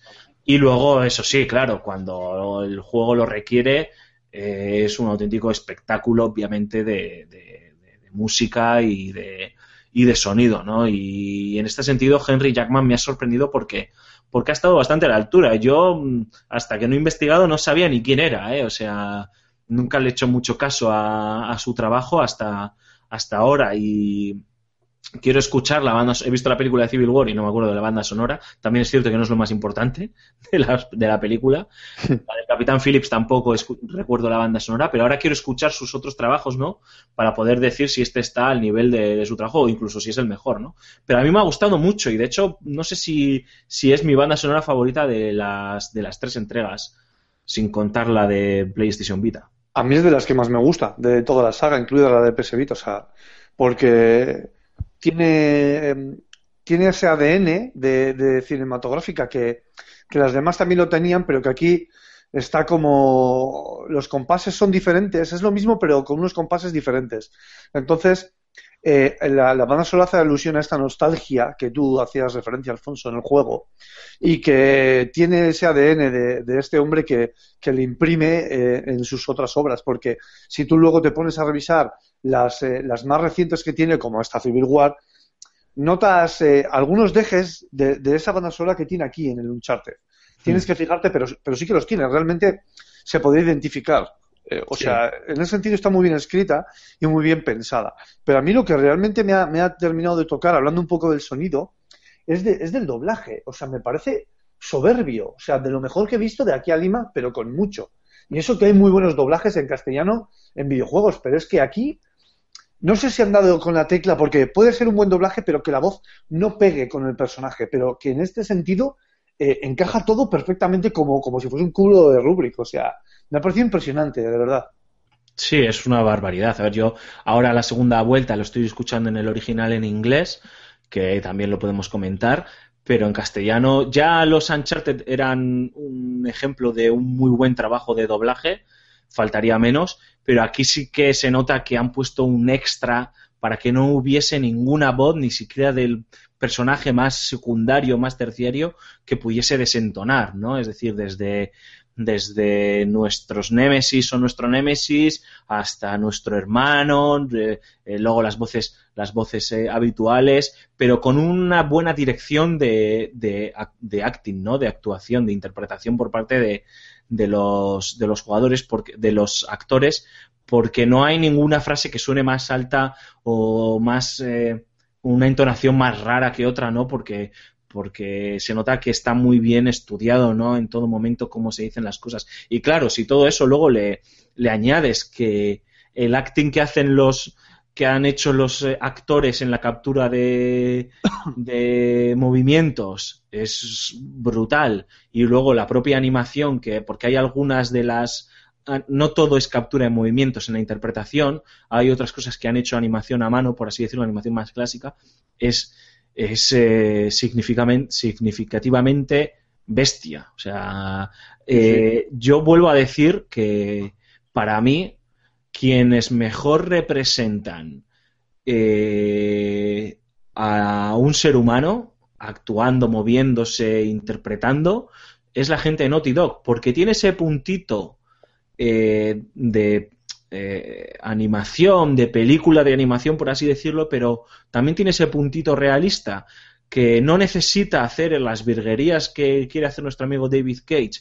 Eh, y estoy siendo objetivo, de verdad, ya sabéis que tengo una ojeriza personal, mi, no más que ojeriza, mi guerra personal con David Cage, pero no buscan ese, eh, ese fotorrealismo de David Cage o de Rockstar con Elia Noir, etcétera, sino que buscan ese maridaje entre una película de animación y una interpretación realizada por actores de carne y hueso que te permite que te creas que sea muy verosímil lo que estás viendo. Y yo he visto, eh, y todavía os queda por ver a ti, Raúl, y al resto de oyentes que lo estén jugando, he visto cosas en este juego que no había visto en ningún otro videojuego a nivel de, de animación facial o gestual, ¿eh? o sea, movimientos de, de, de la boca, de, los ojos, de las de los músculos de la cara, de, de deformaciones, ¿no? Por pasarte la mano por la cara y cómo se deforman los músculos o, o de resoplidos, cosas muy locas que no había visto en, en un videojuego y en, alguna que otra película de animación, ¿eh? de estas top, top, top. Sí, además es que la- las voces suenan roncas cuando, cuando un personaje lo requiere, suenan, eh, o sea, no sé, est- están empastadas. que no voy a decir nada que no hayas, que no hayas dicho tú. Yo simplemente se llega al punto de que es- es- está tan bien eh, eh, soldado todo que, que se pasa, que pasa hasta desapercibido, ¿no? Porque lo das por sentado. Sí, O sea, claro. realmente es que es así. O sea, al principio, evidentemente, te quedas con la boca abierta, pero realmente cuando vas jugando al juego, te tienes que parar y decir, joder, pero si, si se acaba de tocar la cara y se ha deformado entero con las arrugas y todos los, los mofletes. Que es una de las cosas que tú decías, ¿no, Alfonso? Que más te sorprendían. Como Sí, un- de tonterías, ¿no? Muchas veces uno de los problemas de los juegos es eso que llaman la disonancia ludonarrativa en la que te acabas, el juego te acaba sacando de, de sí mismo, pues porque ocurre algo que hace que no te lo creas, ¿no? Eh, a mí con Uncharted no me ha pasado. Eh, tampoco me ha pasado con otros tantos juegos. ¿eh? Por ejemplo, un Gran Theft Auto, por poner el ejemplo, un The Witcher. Es cierto que tienes que también acepta- aceptar sus reglas y entender que un tío no escala como escala Nathan Drake ni pega los saltos que pega sin romperse los huesos del cuerpo y estar hecho puré. O sea, tú entiendes esas cosas, eh, lógicamente, eh, y las aceptas, pero nunca me ha sacado, nunca me ha sacado de, de sí mismo, ¿no? Y llega un momento, como tú dices, que eh, después de pasar ese momento de wow, que pasa muchas veces, yo he hecho, he sacado fuego al modo foto, eh, porque Bueno, es- del modo foto, lo del modo foto, perdona, y, y muy rápido, es para mí un- una sacada de chorra, es una, es una Sí. virreinada. Sí, sí, sí, es mirad lo que he hecho. Efectivamente. Disfrutad, disfrutad. Está, está hecho para eso. ¿eh? Eh, llega un momento en el que lo das por. Das, das todas las cosas que ocurren por el juego como por normales, ¿no?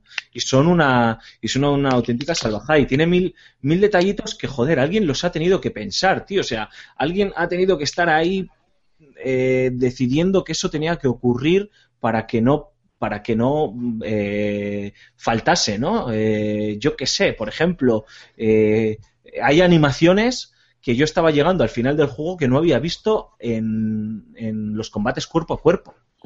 Es decir, eh, mm, eh, puñetazos, patadas, contras, eh, formas, maneras de romper el cuello que no, que no había visto, tío. O sea, que no, que en mis 14 horas anteriores no me había topado con ellas y me seguía sorprendiendo diciendo, no puede ser. La forma en la que eh, te metes en el, en el jeep, por, por decirlo. Es decir, en otros juegos eh, le das al triángulo y te metes en el coche y se abre la puerta y te metes. Aquí pegas un salto, te metes de una forma, si te metes en el asiento del pasajero se ve como eh, el pasajero que está sentado ahí se echa para atrás para dejarte el hueco para que pases. Han, incluso tenido en cuenta que puedes estar zumbado y te tires desde una altura encima del jeep para meterte dentro del jeep. Y hay una animación que, eh, que lo ha hecho, tío. O sea, ha habido un tío que dijo, hostias, a lo mejor se le ocurre al jugador hacer eso. Pues sí, tío, lo han hecho. Está contemplado, ¿sabes? Una- son una- esas sobradas que están ahí que, que no son importantes, pero que sí lo son en realidad, ¿no? Para, para demostrar que, que, que se pueden hacer este tipo de cosas con los videojuegos, ¿no? Hay un momento en el que estás en el agua y de repente no sé por qué mm, le di al modo foto, dije, hostias, aquí tengo que sacar una foto y te das cuenta que, hostias, Nathan Drake tiene la boca cerrada porque está en el agua, pero es que además tiene los carrillos hinchados porque está aguantando la respiración. Claro, si no te paras a verlo, no lo ves. Está ahí hecho, pero no lo, no, no lo ves. Sí, no, está claro. Y a mí una de las animaciones que más me ha... que, que es nada más empezar, o sea, esto no es un spoiler, es nada más empezar, es eh, a, la hora de, de- de empezar a pegarte mano a mano, puño con puño, si estás con algún, eh, con algún amigo cercano y, y cer- y estás los dos cerca de algún enemigo, eh, cuando, cuando vas a pegarle a ese enemigo, salta una animación en la que entre los dos reducen a ese enemigo. Sí. Y es algo que se hace de forma tan suave que yo me quedo alucinado. O sea, no hay saltos. Simplemente la inteligencia artificial detecta que hay una, un amigo cerca y un enemigo cerca. Entonces, si tú golpeas, es, salta una animación en la que, por ejemplo, los dos le cogen del, del brazo y le tiran al suelo y le reducen. O sea, Sí. es, es una pijadita, otra de esas pijaditas que, que hasta que no te pasan dices, joder, macho. O sea, es que fíjate que lo, lo fácil hubiese sido eh, no haber cargado el sistema con otra eh, animación más y dejar que hubiese seguido machacando al tío. Pero no, eso es lo fácil. A Naughty Dog sabemos que le gustan los retos. Sí, también es una forma de dar, de hacer que sea verosímil, ¿no? El... Eso es. Y ya vamos terminando para, para tampoco alargarnos mucho más, ¿no? Pero es una forma de hacer que también sea un juego verosímil y que te lo creas. Y Naughty Dog lo que dijo es que gracias a la potencia extra que les permitía la nueva consola podían saturar con más animaciones, ¿no? Y ahí es que hay, es que hay, en serio, detallitos a nivel de animaciones todos los que quieras, en cómo te cubres, cómo te apoyas, cómo eh, las físicas de los objetos, eh, la cuerda que lleva del gancho que lleva Nathan Drake está animada también, eh, el sudor, ah, es una locura. Hay un momento, hay un momento, ya, ya vamos terminando, hay un momento del juego en el que te das cuenta, si te das cuenta, si no lo das, si, no, a mí porque porque lo, leí en algún sitio, cómo se va empapando según las cosas que vas haciendo, la camiseta de sudor en tiempo real, ¿no? Es decir, no es que ahora has hecho esto y, ya tenía yo programado que, sudases, ¿no? Que la camiseta estuviese empapada, empapada ¿no? Sino cómo, cómo va corriendo por ahí ese, sudor. Pero bueno, de todas maneras, eh, este tipo de cosas, este tipo de detalles los comentaremos también en más profundidad en el spoiler cast que grabaremos la semana que viene, así que no os preocupéis que podremos que podemos eh, hablar en profundidad. Para terminar, eh, doy unas breves conclusiones y, bueno, Raúl, te iba a decir que dieses, pero entiendo que es absurdo, terminado todavía. Hmm, nada, dale tú, eh, concluye tú y, bueno. Muy, muy en la línea de lo que decía Antonio. Es, es, se nota que, primero, Naughty Dog tiene pasión y amor por, por eh, los videojuegos, un respeto enorme por, por la franquicia y sobre todo por la gente, por el jugador. Y tenían un reto muy complicado, que era cerrar una saga tan querida como Uncharted y, bueno, han estado a la altura de, de, lo, de, lo, esperado. Y bueno, Naughty Dog vuelve a demostrar que, que se pueden hacer grandes superproducciones casuales para todos los públicos, que, como decías, Cormac, eh, la suma de, su, de sus partes a lo mejor eh, no es perfecta, pero todo en su conjunto sí que lo hace que sea un juego redondo, por no utilizar la palabra perfecta. Eh, y, y, es una experiencia súper gratificante, súper recomendable para todo el mundo y que tengo muchas ganas de que lo juguéis todos vosotros para comentarla, ¿no? Porque la gracia de este juego encima es el, el comentarlo, ¿no? Si os parece, hacemos nada, una brevísima pausa, cogemos aire, pasamos, bueno, ¿qué narices? No hacemos ni pausa, os vamos a dejar directamente con la firma de José Carlos Castillo, eh, que esta semana um, ha decidido hablar sobre estos rumores que están llegando ahora con la inminencia de este 3, de este Resident Evil 7, que sé, Raúl, tú le tienes muchas ganas, muchísimas, muchísimas ganas. que están por ahí sonando y también una reflexión que nos ha dejado sobre el futuro, sobre hacia dónde va o hacia dónde debería ir, en su opinión, la saga Resident, Resident Evil. Los dejamos con José Carlos Castillo, nosotros aprovechamos para beber agua y volvemos con los comentarios de los oyentes y con la despedida. Hasta ahora.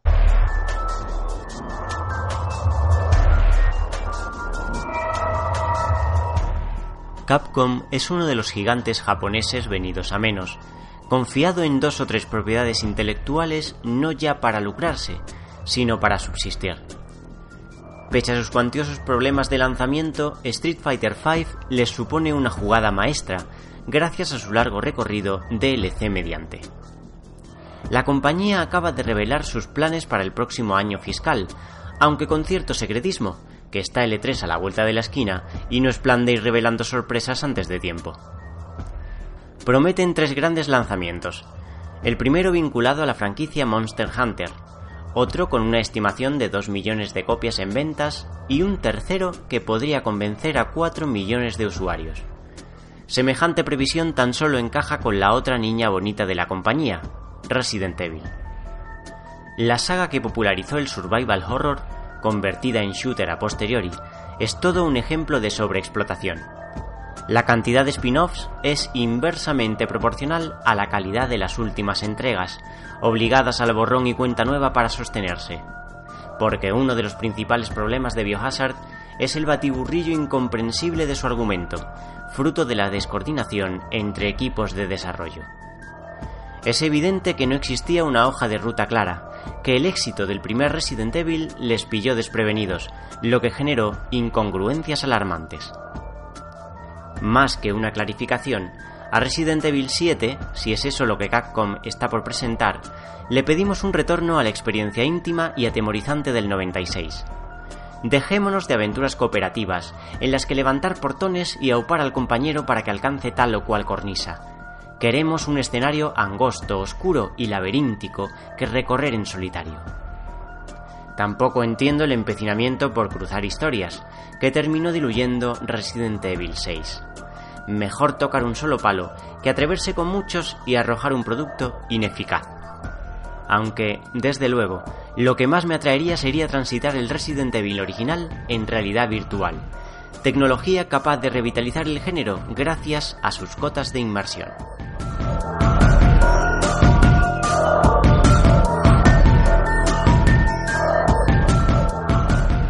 Mar Fernández, Cormac, cuéntanos, los oyentes han dejado una barbaridad de comentarios en el programa de la semana de la semana pasada. Nos dimos muchísima caña nosotros y también ellos han respondido participando y anticipándose al, al propio debate, cosa que además de ser muy sano a nosotros nos congratula. Pues sí, tenemos un total de 11 comentarios. Eh, no vamos a leerlos todos.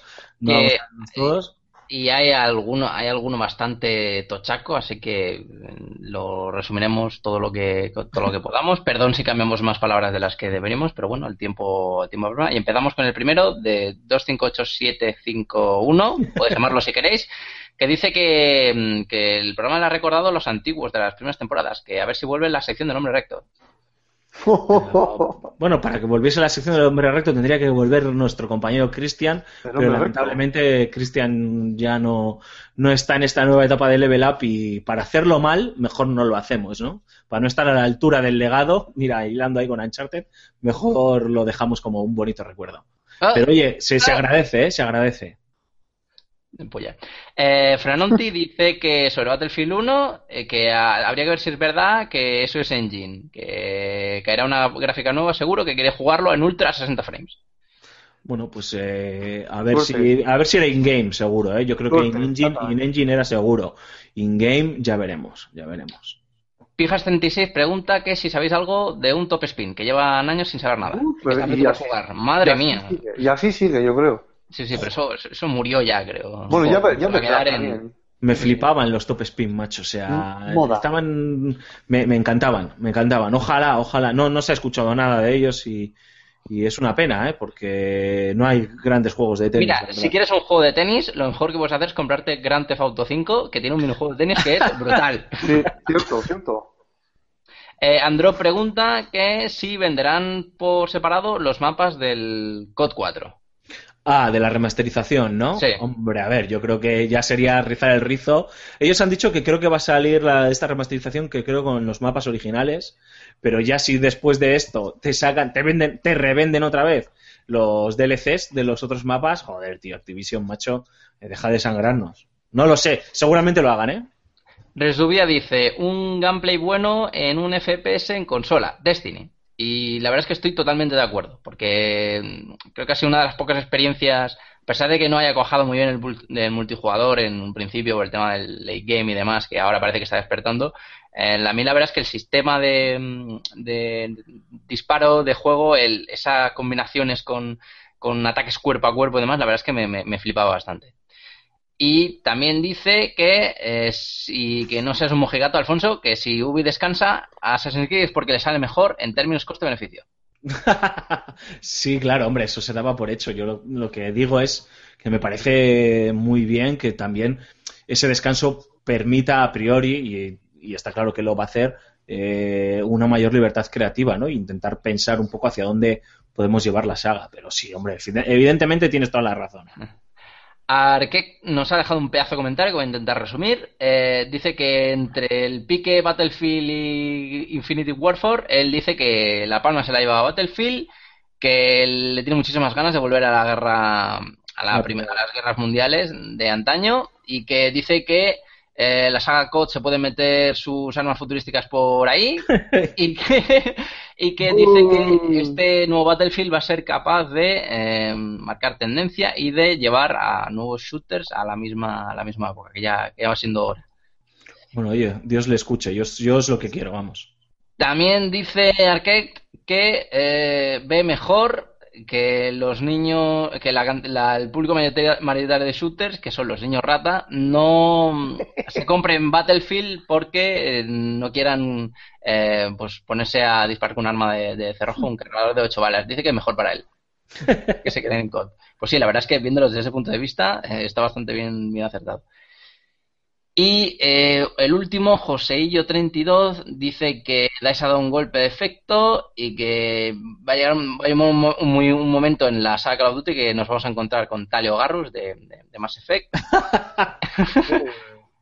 y que dice que es un el- es mucho más original para él el, el tema de la Primera Guerra Mundial, que dice que es un conflicto que lleva queriendo ver desde hace años y que eh, comentemos un poco acerca de Persona 5, que no hemos comentado nada este- en este podcast, que va que sale en septiembre, ¿no? que se anunció la fecha, no sé si la semana pasada.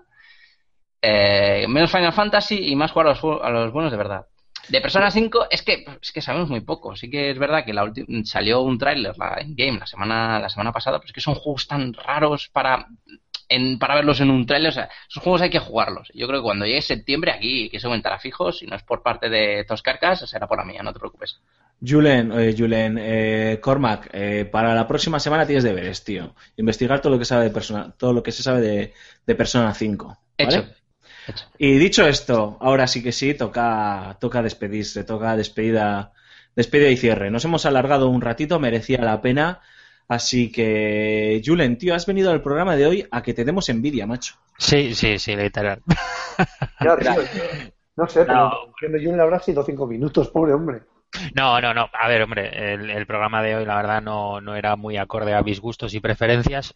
Eh, básicamente porque a, a los a las figuritas del Disney no, no, no le de- no le doy. Y al Uncharted pues mira la verdad que, que es una saga que, que en su día cuando hicimos el especial me, me lo ocurre me, me gusta mucho la saga pero por desgracia no tengo una Play 4 y me imagino que tardaré unos meses más en tenerla. Entonces pues bueno mi aportación ha sido bastante escasita la verdad Todo Bueno, no se ya puede tener, hablaremos ¿verdad? tú y yo, tío, de la guerra y ya te dejaré si quieres la Play con el Uncharted y le sacas chispas. Sí. vale, pues eso, oye chicos, un, un verdadero placer haber estado aquí de nuevo con vosotros. A ver si voy cogiendo regularidad. La semana que viene más y mejor, seguro. Esperemos. Raúl Romero, uy, Raúl no, que Raúl le toca la parte, No. la parte más divertida. A Mark. Es que, es que hoy no has callado tampoco. No, que va. A mí, a, a mí también me dais envidia, pero sé que en dos semanas sale Overwatch, así que se me va a pasar, no os preocupéis. Por eso mismo, tío. Esto lo hemos hecho para putearte un poco que estabas con la resaca, pero nada, la semana dentro de un par de semanas ya nos darás tu envidia. Ni de coña. Un abrazote, Cormac. La semana que viene. Y Raúl, tío, como siempre, la parte más mejor del programa. Bueno, allá vamos. Me voy a despedir lo primero, que luego siempre me pilla contrapié. Nos vemos la semana que viene. Eh, y la verdad que ha estado muy bien este podcast aventurero. Pero bueno, vamos a recordaros ya las vías de contacto. Revista FS Gamer y Level Up en Facebook y también en Twitter, en Google Plus y YouTube, antiguo canal de de Juegos, donde además de dar al like podéis dejar todos vuestros comentarios. También tenemos canal de Ask, buscándonos por Podcast Level Up. Y también tenemos canal de Telegram, FS Gamer de bolsillo. Podéis buscarnos por telegram.me barra fsgamer. Y por supuesto no dejéis de visitar nuestras páginas web, fsgamer.com y la página web del Fan and Serious Game Festival, fanandserious.gamefestival.com. Y por último, y a ver si los digo todos seguidos y bien, nuestros Twitter personales, arroba gambo23, arroba Raúl Ronjim, arroba Alfonso Gómez AG, arroba Cormac barra baja 20, arroba Trurulius, arroba Bao barra Er, arroba Aymar barra baja perdón, y arroba Antonio Santo. Me he colado, me cago en la leche. bueno, Raúl, tío, muchísimas gracias. La semana que viene nos escuchamos. Hasta luego. Y se despide de todos vosotros, como siempre, Alfonso Gómez, agradeciéndoos vuestro apoyo incondicional. De verdad, los 11 comentarios o, o- o más, no sé cuántos eran, eh, eh, en el último programa. 11, eso es, pues nos... A ti te había despedido, tío, o sea, que te tires ya, joder. Eh, nos, nos llenan, nos llenan de, satisfacción, ¿no? Porque al final vemos que, que estamos consiguiendo vuestro feedback, que es lo que nos importa, y queremos que nos dejéis vuestras opiniones y vuestros comentarios también sobre lo que hemos comentado en este, en este programa. Gracias por habernos elegido una semana más. Y como siempre os decimos, sed felices que, o intentadlo, que es lo más importante en esta vida. Y si además podéis jugar a videojuegos, pues mejor que mejor. Hasta la semana que viene. Agur, adiós.